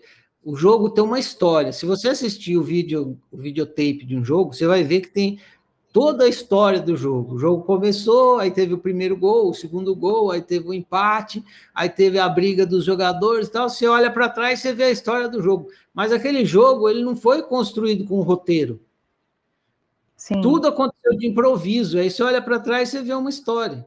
Assim é a experiência humana. Você não tem um roteiro para escrever a história, você vai escrevendo de improviso. Só tem, você só entende como história a hora que você olha para trás, porque na hora que você está jogando não tem história nenhuma, você está escrevendo a história de improviso. Sim. Então não tem roteiro. É, Não, mas Tem você entendeu o que dizer.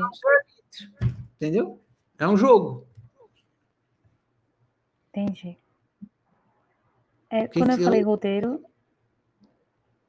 eu quis especificar esse exemplo do, de uma pessoa que escreve uma história e conta todos os, os passos de todos os personagens, entendeu? Ele, esse tem o controle. E, e sim, mas eu estou ampliando a sua ideia. Sim, sim. Eu estou dizendo que o escritor que está escrevendo história, ele está escrevendo no improviso, Sim, entendeu? Ele, eu- você- o que acontece é o seguinte: você escreve e experimenta ao mesmo tempo. Você escreve assim, vou chupar um sorvete, e você experimenta o sorvete que você acabou de escrever. uhum, Entendeu? Você diz assim, vou parar de chupar o sorvete. Você experimenta parar de chupar o sorvete que você acabou de escrever. É instantâneo. Você improvisa a opção e experimenta a opção naquele instante. uhum. Ah, vou voltar a chupar o sorvete de novo. Aí você volta a ter aquela experiência de novo. Eu estou ampliando nesse sentido. Tá bom? Entendi. Obrigada. Dispõe. Mais para frente vai ficar mais claro isso que eu estou falando aqui.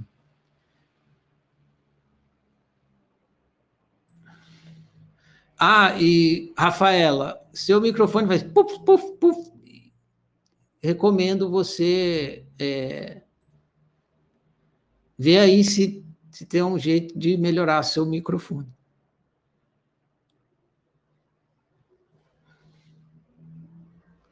Eu não sei quem levantou a mão primeiro. Eu vou então chamar a Ana e depois a Luciana, porque eu não sei quem foi primeiro. Então... Diga lá, Ana. Oi, tá me escutando?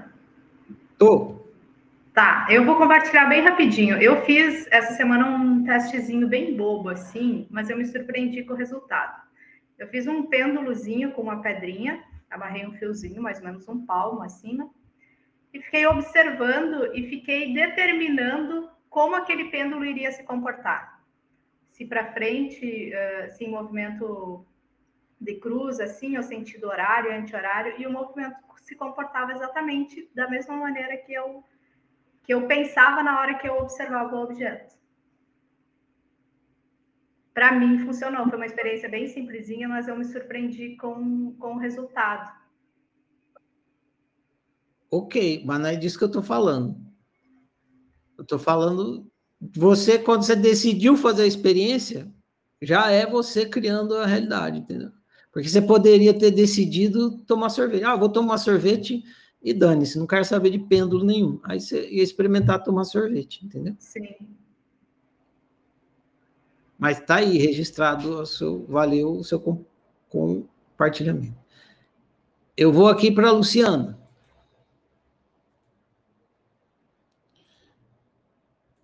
Pode falar, Luciana. Então, professor, é... e aí, onde que estava o arbítrio quando a gente escolhe para vir para determinada família, família rica, uma família pobre, doente, não doente, esse arbítrio, onde que está esse arbítrio que eu não lembro de ter definido? Ah, então. Na vida que beleza, eu até lembro, mas agora como que eu vi? Eu não lembro desse arbítrio. Onde que estava esse arbítrio? Tá sempre no mesmo lugar, no ser que você é. Eu tenho um áudio é difícil que eu não lembro né, o nome. Mas tem um áudio, acho que é no livro Apocalipse, procura lá. Que é esse questionamento. Eu acho que o nome do áudio eu não pedi para nascer, porque a pessoa pergunta assim: ah, você está dizendo que eu pedi para nascer, só que eu não lembro. Então, você está falando não é correto. Porque se eu realmente tivesse pedido para nascer, eu ia lembrar.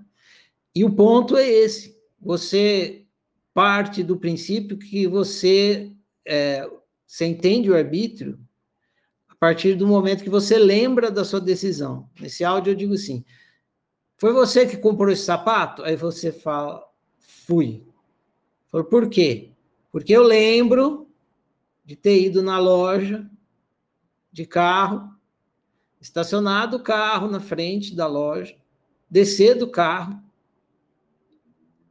é, entrar na loja, experimentar cinco sapatos, gostar do azul, pegar o azul, levar na, na, no caixa e comprar o sapato azul. E esse sapato azul, que agora está no meu pé, obviamente é uma opção minha. Eu decidi comprar esse sapato, porque eu lembro disso tudo.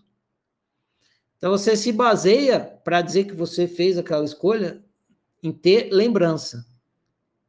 E como você não lembra de ter ido lá no departamento de, de, de, de brincadeiras, comprado a brincadeira de ser humano, escolhido, né? Se eu tinha cinco brincadeiras. Ah, eu posso ser humano, eu posso ser sapo, eu posso ser samambaia, eu posso ser pedra, enfim, posso ser outra coisa. Posso ser unha. Aí você falou: não, eu quero brincar de ser humano. Aí você pegou o programa de ser humano, comprou e agora está brincando de ser humano. Você, você vai falar: não, não foi isso que aconteceu, porque eu não lembro de ter entrado na loja e comprado. Então, se você for por esse caminho, a sua conclusão é essa: eu não pedi para nascer. Então, você tem que entender que você está aqui por outro caminho que não o da lembrança. Que outro caminho é esse? Você ter esse outro caminho é quando você fica consciente que você é um criador de realidade e é impossível. Isso tem que ficar óbvio para você. É impossível você experimentar uma realidade que não é feito do seu arbítrio. É impossível. Quando isso fica claro, você não lembra que você pediu para nascer, mas uma vez que é impossível você experimentar uma realidade que não seja efeito do seu arbítrio, logo você pediu para nascer. Entendeu? Nesse áudio eu explico mais ou menos isso que eu falei agora. Mas isso fica óbvio ou isso é uma crença? Isso é óbvio, é impo... para mim é, né?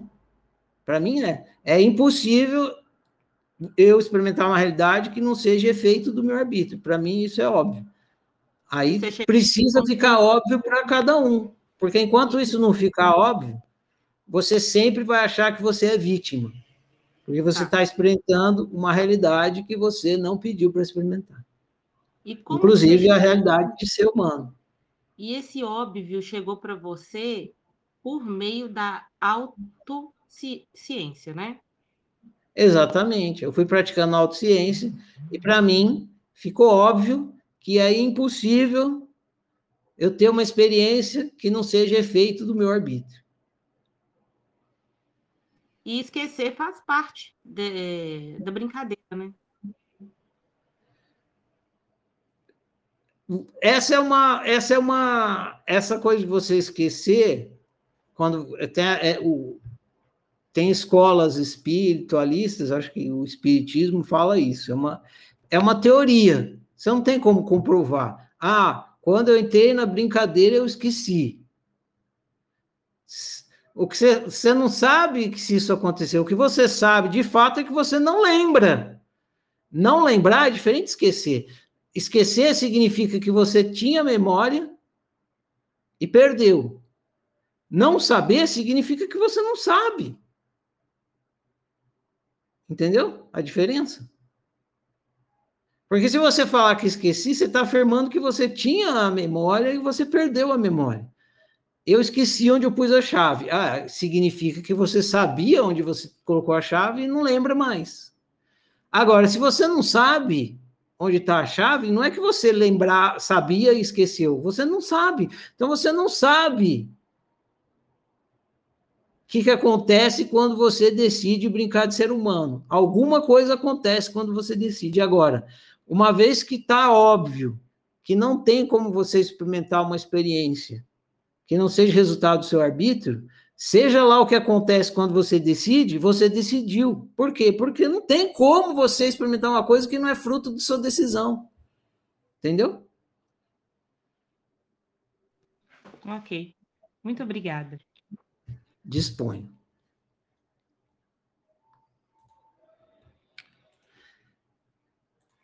Andressa. Diga lá, Andressa.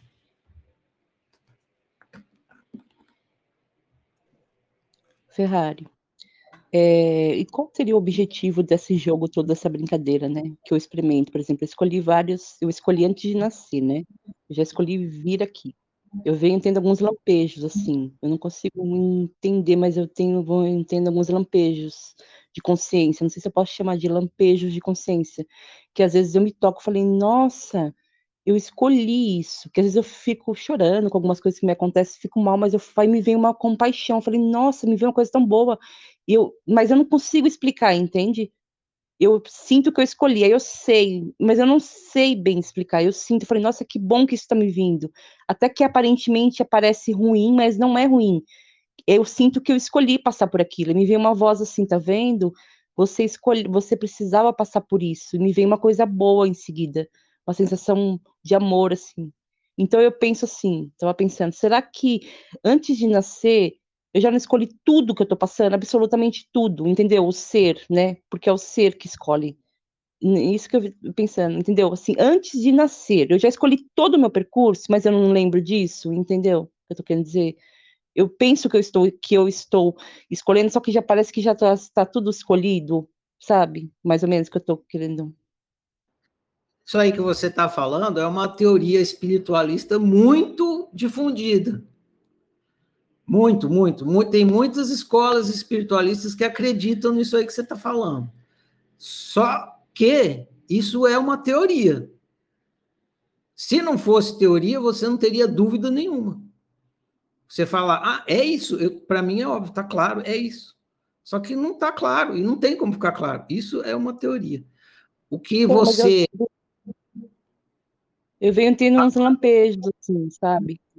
Eu Ué. sinto, aí me vem coisa forte, tipo, como se eu tivesse escolhido, e eu até agradeço. Me vem até esta história, nossa, que bonito, porque eu pensava que era ruim, não, aí me vem, você escolheu, tá vendo? É, você não entende que é pro seu bem, porque você pensa que você não sabe, você esqueceu, como você disse, você esqueceu. Então é como se eu estivesse relembrando tudo aquilo que já está traçado, tudo. Assim, não, estou falando que eu venho sim, uma hipótese, por isso que eu estou te perguntando. Porque não está claro. Estou ainda em análise, entendeu? Que vem, eu vou venho tendo os sim. E eu estou te dizendo o que para mim é óbvio, porque aqui a gente pratica a ciência do óbvio e eu só posso falar do óbvio. E para mim é óbvio que essa, isso que você falou, é uma teoria. Ah, mas essa teoria é correta? Não sei. Para mim, não é óbvio. Para mim, a única coisa dessa teoria, a única obviedade dessa teoria é que ela é uma teoria. Pode, assim como várias outras. E a água, ah, mas eu quero acreditar nela. Fica à vontade. Cada um é livre para acreditar no que quiser. Agora, obviamente, é uma teoria. Para mim, né? Para você não é, daí. Agora, a sua a resposta da oficina para a sua pergunta, dentro da ciência do óbvio, e dentro do que a gente estudou no livro Ciência do Óbvio e Apocalipse, você perguntou qual é o propósito dessa experiência. No livro Apocalipse, a gente estudou isso. Você tem, está tendo uma experiência humana para aprender a brincar de ser humano, desenvolver essa competência. Você queria brincar de ser humano e, e você entrou na brincadeira. E quando você entra na brincadeira, você precisa descobrir como a brincadeira funciona para poder brincar bem, senão você não consegue. Isso é óbvio. Se você não souber como é que a brincadeira funciona, você não consegue brincar bem. Então você está brincando a brincadeira para conseguir aprender a brincar bem a brincadeira. Ou seja, viver bem. Essa é a resposta da oficina de acordo acabar... com o que estudou até agora. E quando acabar a brincadeira? Quando acabar a brincadeira, você vai descobrir, mas por enquanto você está brincando essa brincadeira. Quando você está no banheiro, você está na cozinha? Não, né? Então, quando você sair do banheiro e for para a cozinha, você vai descobrir o que tem na cozinha. Por enquanto, está no banheiro. Faz o que hum. tem para fazer no banheiro. A hora que você for para a hum. cozinha, você descobre o que tem na cozinha. Você está na hum, experiência humana, não adianta você ficar com, conjecturando como é que vai ser depois que você brincar essa brincadeira, se você está nessa e não está na outra. Entendeu? Entendi. Beleza. Então vou passar para mais gente aqui que ainda tem que terminar as, as perguntas. É, Isabela, a Luiz acho que levantou a mão primeiro, depois vai a Isabela. Diga lá, Luiz. Cadê?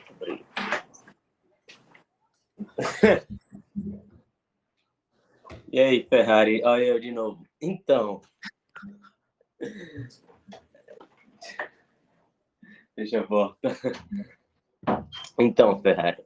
É, Tu falou da gente escolher viver, né? É, ter essa experiência como ser humano.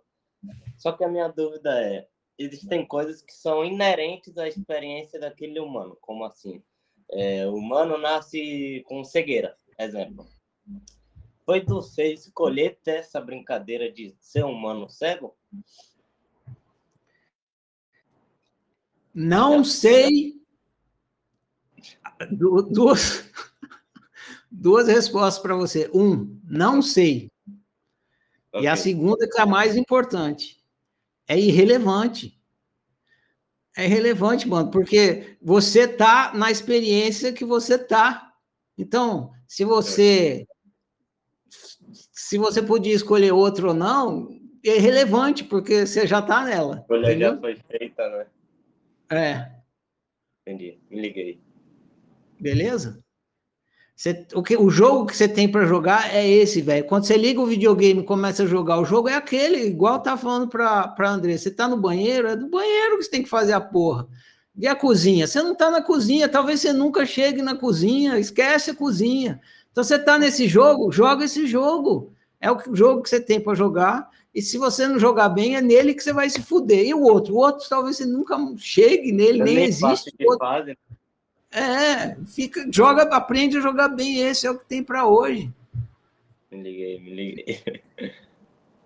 Firmeza? Beleza, tranquilo. Daqui a pouco estou chegando na sua última pergunta, que, digamos, é a mais legal que tem aqui. Eu estou na guarda. Então vai. Quer falar ainda, Isabela? Se sim, levanta a mão. Isso. Diga lá, Isabela. Ferrari, você considera o ser inteligente?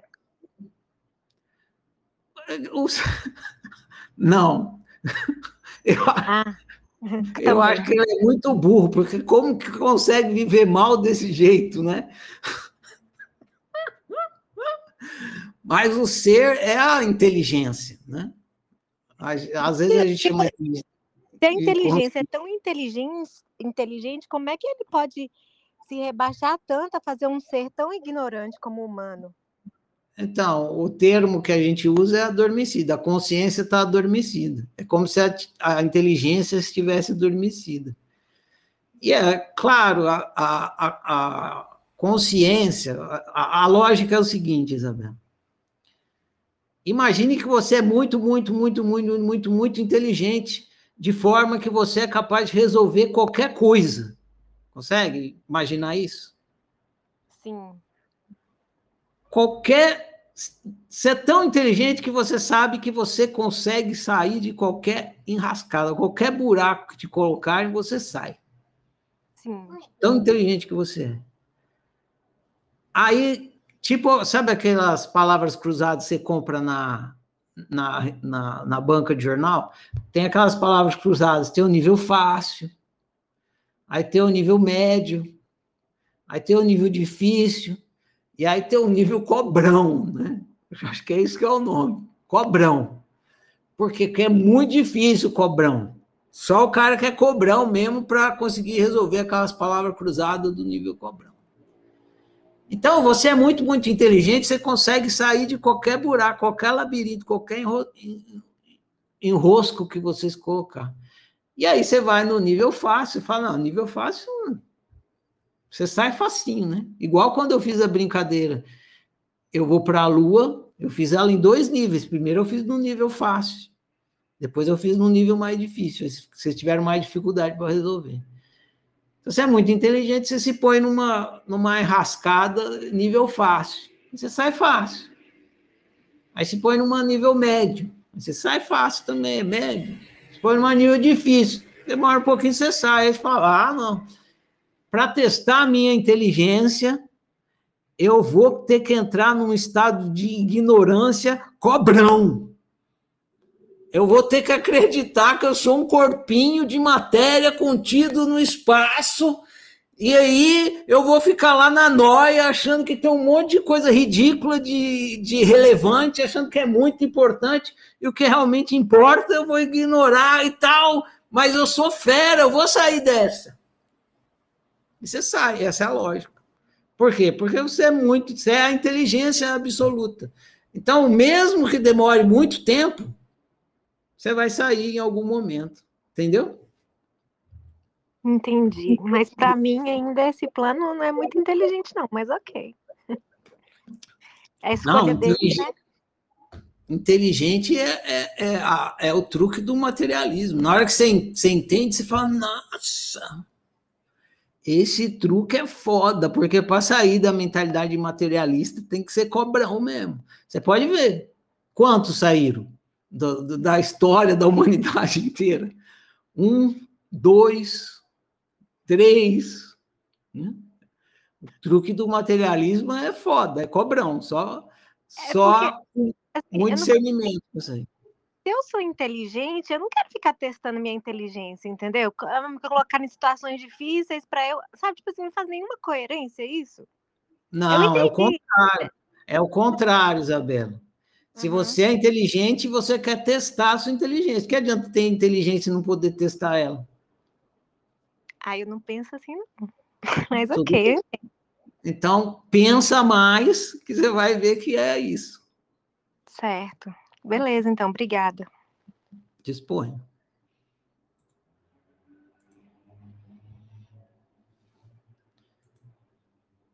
Então, isso aqui eu já postei.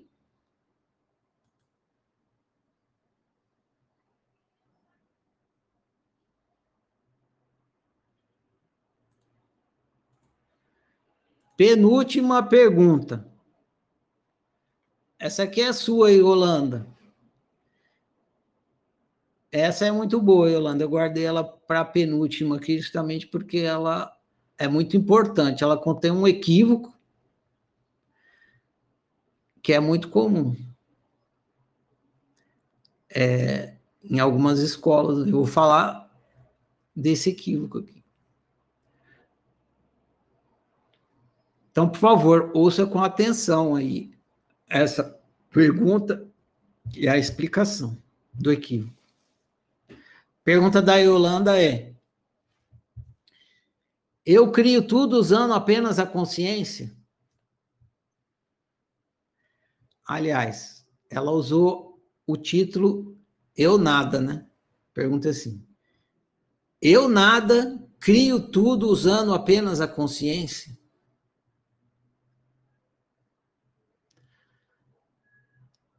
Lá vai a pedrada, hein?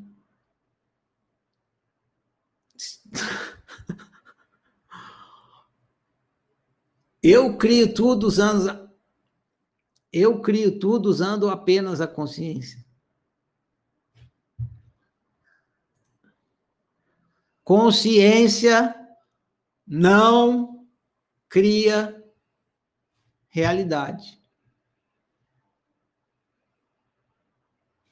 Apenas constata a realidade criada. Consciência não cria realidade, apenas constata a realidade criada. Quem cria a realidade é a potência e não a consciência. Essa ideia de que a consciência cria a realidade é um equívoco disseminado pela física quântica. Física quântica não é autociência, é outra ciência. Por isso comete o equívoco de supor que a consciência cria a realidade. Para a física quântica, a consciência nada mais é que um Deus outro com roupa de laboratório científico. mas é Deus outro, igual Deus outro da religião. A física quântica confunde a capacidade que o ser tem de testemunhar sua criação com a capacidade de criação. Testemunhar é uma coisa, criar é outra. Vou fazer uma analogia com a imaginação para ilustrar esse equívoco. Imagine o gato de botas. Você está vendo o gato de botas na sua imaginação, porque está criando o gato de botas na sua imaginação. Contudo, sem imaginação, como você poderia estar vendo o gato de botas? Não poderia. Criar a realidade e testemunhar a realidade não é a mesma coisa. Consciência é testemunhar, criar é potência. Você, ser, tem três aspectos existência, potência e consciência. Sem o entendimento desses três aspectos, é impossível entender como funciona a criação de realidade. E por isso surgem equívocos como esse da física quântica, de igualar consciência com potência. Pri, publique-se Registre-se, intime-se. Está explicado o equívoco.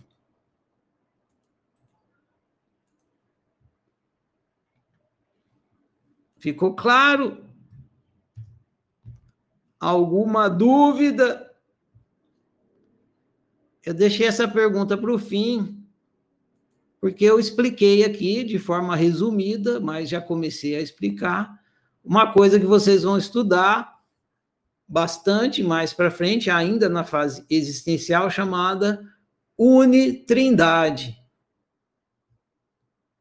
O ser é uma unitrindade. Consciência é um aspecto do ser e não o ser inteiro. Diga lá, Yolanda. Espera aí. Pode falar, Yolanda. Olá, boa noite. Tudo bom, Ferrari? Bom. É, então, a gente tem consciência, é só testemunha a realidade. Consciência da nossa potência, a gente não tem. Você, a sua, a sua realidade é a sua potência realizada. Entendeu? Então, quando eu olho a minha realidade, eu estou vendo o meu potencial. Imagina, você mora na zona rural, não é? Isso. Imagine, tem laranjeira lá? Tem. Pé de laranja? Imagine tem. uma laranjeira. Isso. Imagine uma laranjeira olhando para a laranja. Sim. A laranja é o potencial da laranjeira realizado, entendeu? Quando você está olhando para a sua realidade, você é uma laranjeira olhando para a laranja. Bacana. Entendi. Ótimo. Bom demais. Isso aqui a gente vai estudar mais quando eu for explicar a unitrindade. Eu, por isso que eu deixei para o fim, não vou explicar a unitrindade hoje. Pode falar, Jaciano. Oi, Ferrari. Eu fiquei muito confusa agora. Deu tic-teco aqui, ficou doidão de doido. É, eu, você falou a palavra imaginação e eu não consegui captar onde é que entra essa. Você faz. A potência é a imaginação, a imaginação cria a realidade, tem alguma coisa a ver isso? Eu entendi. Depois a gente vai entender como é que a imaginação entra. Eu usei a imaginação como exemplo. Tipo, você imaginou o gado de botas? Uhum. Sim. Aí você viu ele, vamos, tá vamos dizer que você viu ele, você viu ele na sua imaginação, dentro da sua cabeça, certo? Isso. Uhum. Então, o gato de botas, o, o que está dando vida para o gato de botas dentro da sua cabeça? A imaginação. Exatamente. E aí, por ele estar tá, por conta da imaginação tá dando vida para o gato de botas, você vai vê o gato de botas, certo? Manifestado. É, você vê o gato de botas ali na sua, dentro da sua cabeça. Então, eu, eu dei o exemplo da imaginação para você entender que tem duas coisas: tem a imaginação e tem você vendo a imaginação. Hum. Então, não é a visão da imaginação que está criando o gato de botas, é a imaginação que está criando o gato de botas, e aí você vê ele. Uhum.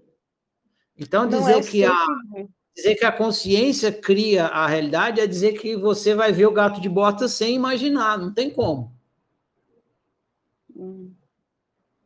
Você não, se você não imaginar o gato de botas, você pode ter a visão que você quiser, você nunca vai ver o gato de botas. E aí é eu fiz essa analogia para dizer que quem cria a realidade é a potência e não a consciência. É a potência a potência de imaginar. Não, é a potência de ser que você é. Ela não, não se preocupa com isso por enquanto. O que ser, você não vai então, entender. a consciência está dentro do ser, não a, o ser está dentro da consciência. Porque a gente confunde ainda ser e consciência, pensa que é a mesma não é coisa. É isso, não é a mesma não coisa. É isso, não. O que, o que vai esclarecer foi, vai ser quando eu explicar que, que o ser ele é uma unitrindade. O que, que acontece com essas escolas?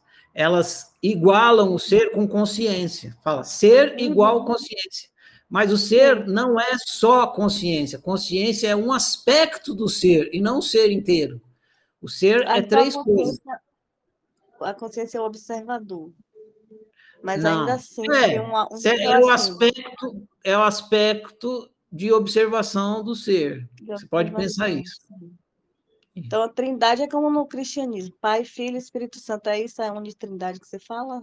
A gente pode. Quando chegar lá, você vai entender. Tem a ver.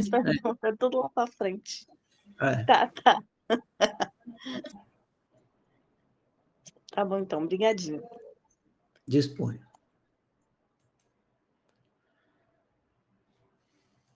Muito bem. Então, é isso aí. Já tinha que dar essa martelada nesse equívoco aqui. Tomara que a explicação se espalhe, que o equívoco é forte. Agora sim, Vamos para uma pergunta prática. É a última pergunta, é a pergunta do Luiz Eduardo.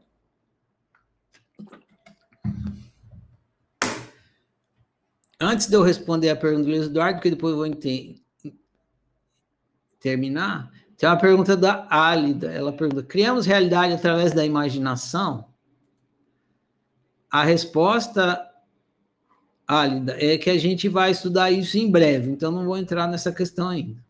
Mas vai estudar em breve, não é hoje, nem amanhã. Então vamos à última pergunta, que é do Luiz Eduardo. Como você descobriu que é nada? Você fez de outro jeito, né? Como foi o seu despertar existencial? Mas eu coloquei, como a gente está estudando o livro Ciência do Nada, dá na mesma. É outro jeito de fazer a mesma pergunta. Como você descobriu que é nada? Então, aqui, Luiz Eduardo e demais, e quem estiver assistindo depois, atenção plena. Liga aí na cabeça um. Liga a autoobservação aí. E desliga tudo o resto.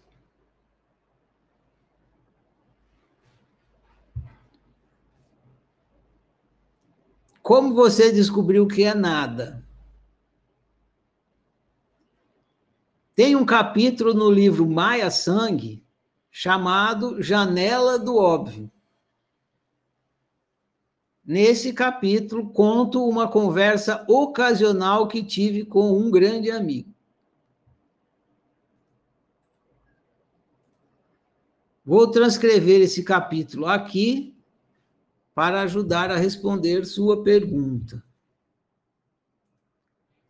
Então tá lá na janela do óbvio. Isso aqui aconteceu mesmo. Agora eu vou começar a ler o capítulo. Que está lá no capítulo, né? Meu apartamento fica no décimo andar e Marcos, solidariamente, quando queria fumar, se deslocava até a janela. Às vezes ficávamos conversando ali enquanto os os integrantes da sanga interagiam na sala. Certa vez, nossa conversa foi assim. Está vendo esses carros se movimentando pela rua? Sim, estou, Marcos respondeu. Percebe a sincronia? Como assim? Todos os carros estão se movimentando ao mesmo tempo. Sim, estão. E as nuvens também. Como assim? O movimento das nuvens, o movimento das nuvens está acontecendo ao mesmo tempo que o movimento dos carros. Percebe? Sim, percebo. As pessoas andando na rua também estão em sincronia. O movimento das pessoas está em sincronia com o movimento das nuvens e o movimento dos carros. Sensacional isso, não acha? Sim. Mas onde você está querendo chegar com isso? Aqui nessa conversa, que também é um movimento que está em sincronia com o movimento das pessoas, das nuvens e dos carros. Todos os movimentos acontecem em sincronia, percebe? Mas por quê? Porque o quê? Por que todos os movimentos acontecem em sincronia? Perguntei a Marcos. Marcos ficou olhando os movimentos acontecendo, feito uma orquestra, tocando uma sinfonia. Só que não tinha partitura, nem maestro. Não havia nada regendo a sincronia. A sincronia dos movimentos era evidente, óbvia, inegável. Mas o motivo, se houvesse, era nenhum.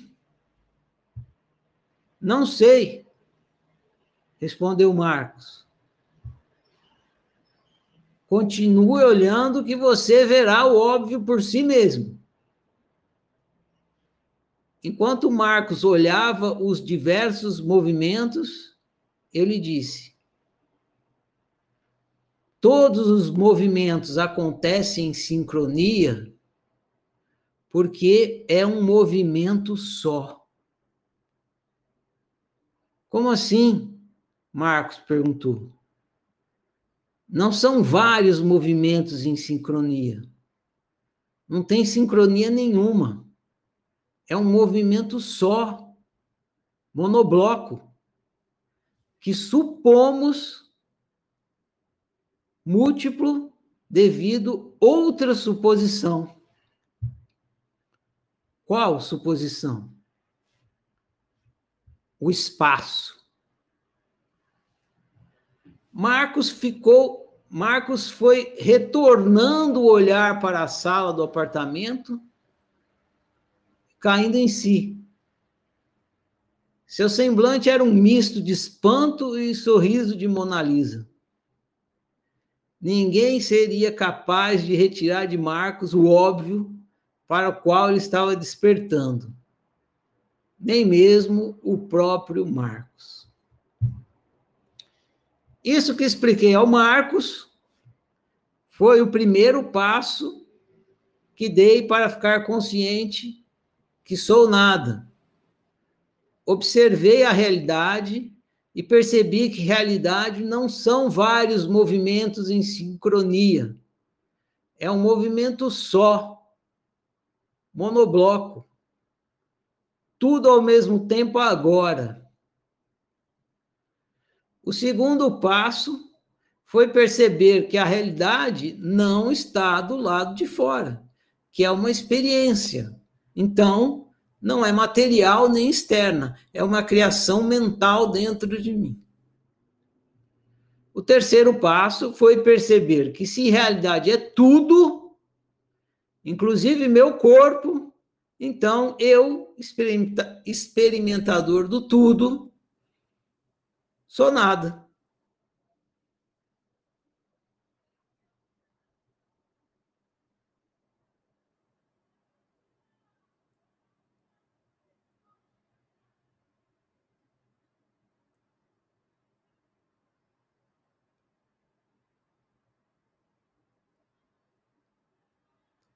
Estão no nada aí agora? Sempre tiveram. Só que estava dormindo. Né?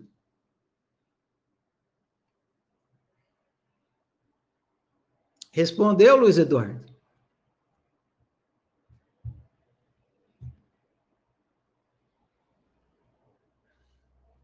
Vou liberar aqui. Está liberado.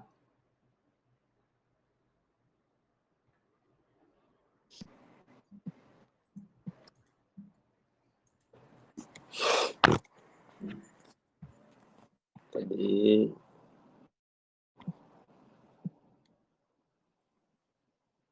Pronto. Então, Ferrari, é, eu entendi a lógica, entendi o raciocínio, porém, eu não sei se. Eu acho que eu devo ter complementado a pergunta com algo a mais. Porque para descobrir o que eu sou, é por meio dessa constatação, desse raciocínio lógico, desse, dessa percepção, ou seria algo do tipo de sensação de vir? A dificuldade é o seguinte. Hum. A dificuldade do estudo existencial é a seguinte. Você só dá como certo uma coisa que você é capaz de experimentar. Confere? Confere. E aí também. Fala assim. Mel é doce, Ferrari. Mel é doce. Mel é doce, eu tenho certeza absoluta que mel é doce. Eu tô, ó, eu tô sentindo agora. Vou botar mel na minha boca, ó. É doce, Ferrari.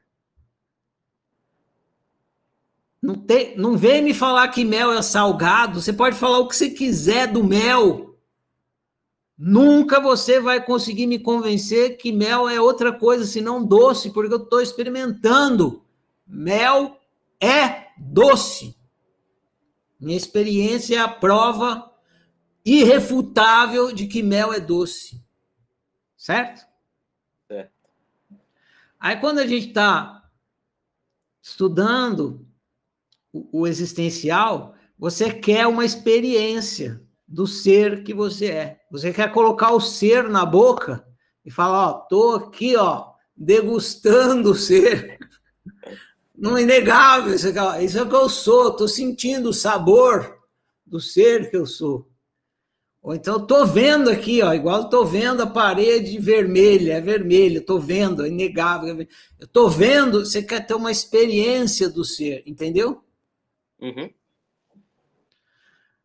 Só que o ser que você é, quem está experimentando. Então, nunca vou entrar em contato com ele, assim, o, o, o Luiz Eduardo. O Luiz Eduardo é o que você é o que o ser que você é está experimentando. É, o Luiz Eduardo está na boca do seu do ser que você é, entendeu? Se você não fosse o ser, não teria como você estar experimentando Luiz Eduardo. Eu vou te contar uma historinha que está em algum livro aí, não sei qual que é. Hum. Vamos lá, eu gosto de história. O que acontece é que o cientista, a ciência, a cabeça científica, ela, ela é a pergunta da, cabe, da, da mente científica é o seguinte: essa que é a dificuldade da autociência, ela quer. Essa que é a dificuldade da autociência. A cabeça científica diz assim: eu quero a evidência. Não é? Você fala, ah, você está me dizendo tal coisa, então eu quero a evidência que prove que é isso. Entendeu? E agora eu vou te contar uma historinha para você entender por que, que esse problema da evidência é insolúvel dentro da mentalidade da outrociência. Só através da autociência. A outrociência é a que quer botar o mel na boca. Então tinha um cientista que queria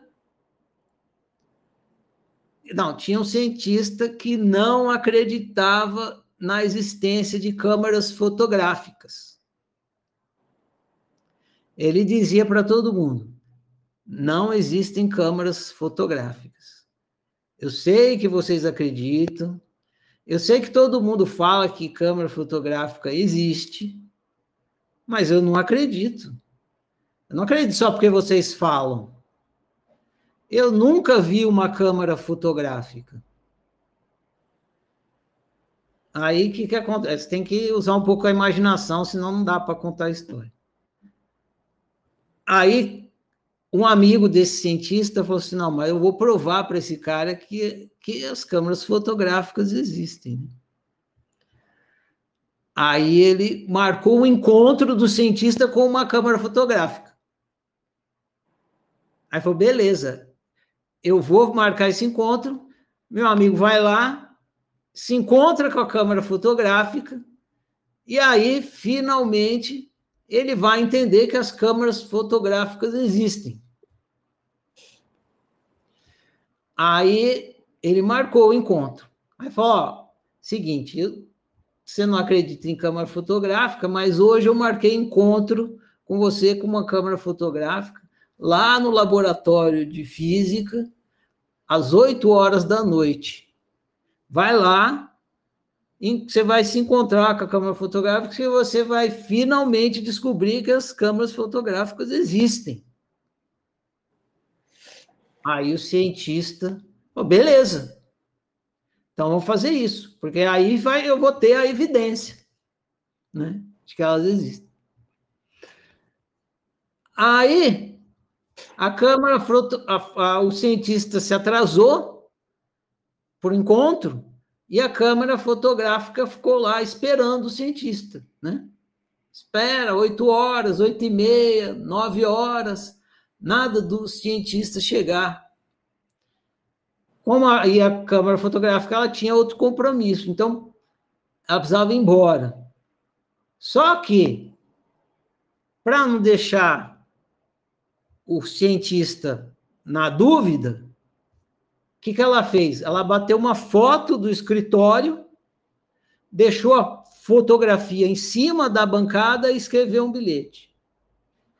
Olá, cientista, marcamos um encontro às 8 horas, você se atrasou, eu precisava ir embora, mas aqui está essa fotografia como prova evidente de que eu existo. Aí o cientista chegou atrasado, viu que a câmera fotográfica não estava lá e foi embora também. Viu a foto, foi embora com a fotografia. Aí chegou no outro dia, o amigo falou: Haha! E aí, encontrou a câmera fotográfica? Ele falou: Não. Cheguei lá no escritório, não tinha ninguém. Só tinha essa fotografia. Aí falou: Ah, então agora você acredita em câmera fotográfica. Aí o cientista falou: Nem fudendo. Eu já procurei em todo lugar dessa foto e em lugar nenhum dessa fotografia tem a evidência da câmera fotográfica. Nessa foto só aparece o laboratório. Cadê a câmera fotográfica? Caralho. Entendeu? Me liguei a agora. Coisa, a coisa mais óbvia do mundo se esconde na obviedade. Entendeu? Entendi.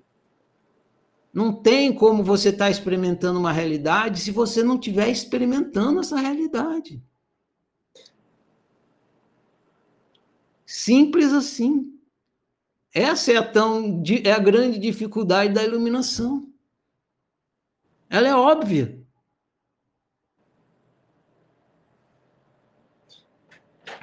Você está experimentando uma realidade porque você é o experimentador da realidade.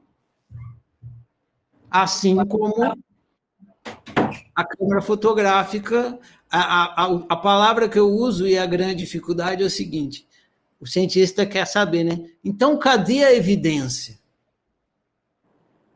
Evidenciar é a evidência.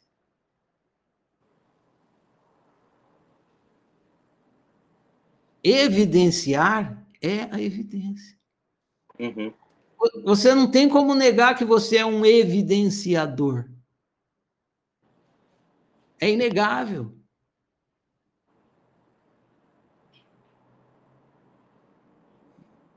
Ok. Tá bom para você? Então, essa ideia assim, de eu querer é, uma experiência, uma sensação, é um unicórnio é o cientista querendo ver a câmera fotográfica na fotografia. Entendeu? Uhum.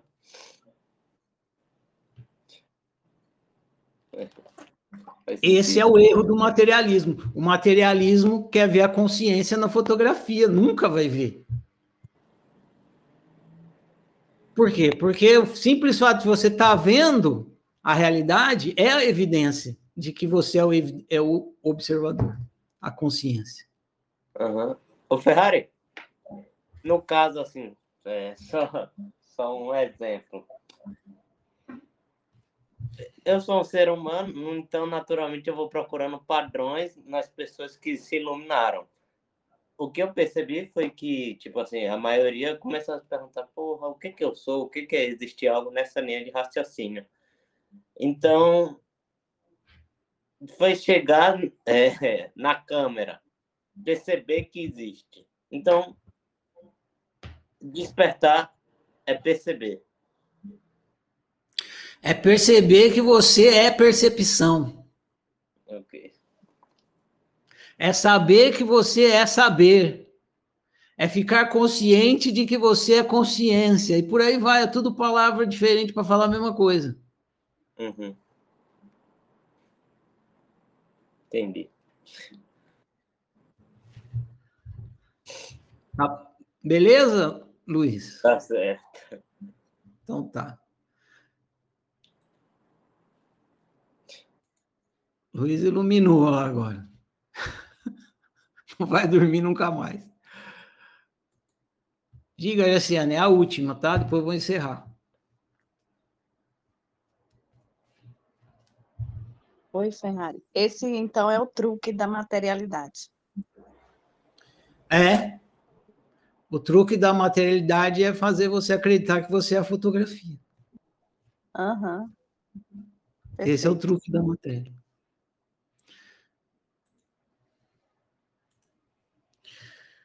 Bom demais, gente. Espero que vocês então tenham dado um passinho para fora, mais um passinho para fora da mentalidade materialista. Vocês vão ter mais oportunidades nessa fase existencial. Aliás, o livro que vocês vão ler a partir de amanhã é só para isso. Chama Desmaterializando a Matéria, para ver se sai para fora da mentalidade materialista. E prossigamos então. Eu vou falar a declaração da universalidade. Fica encerrada a conversa de hoje e a gente prossegue. Eu honro e celebro eu, eu honro e celebro você, eu honro e celebro nós.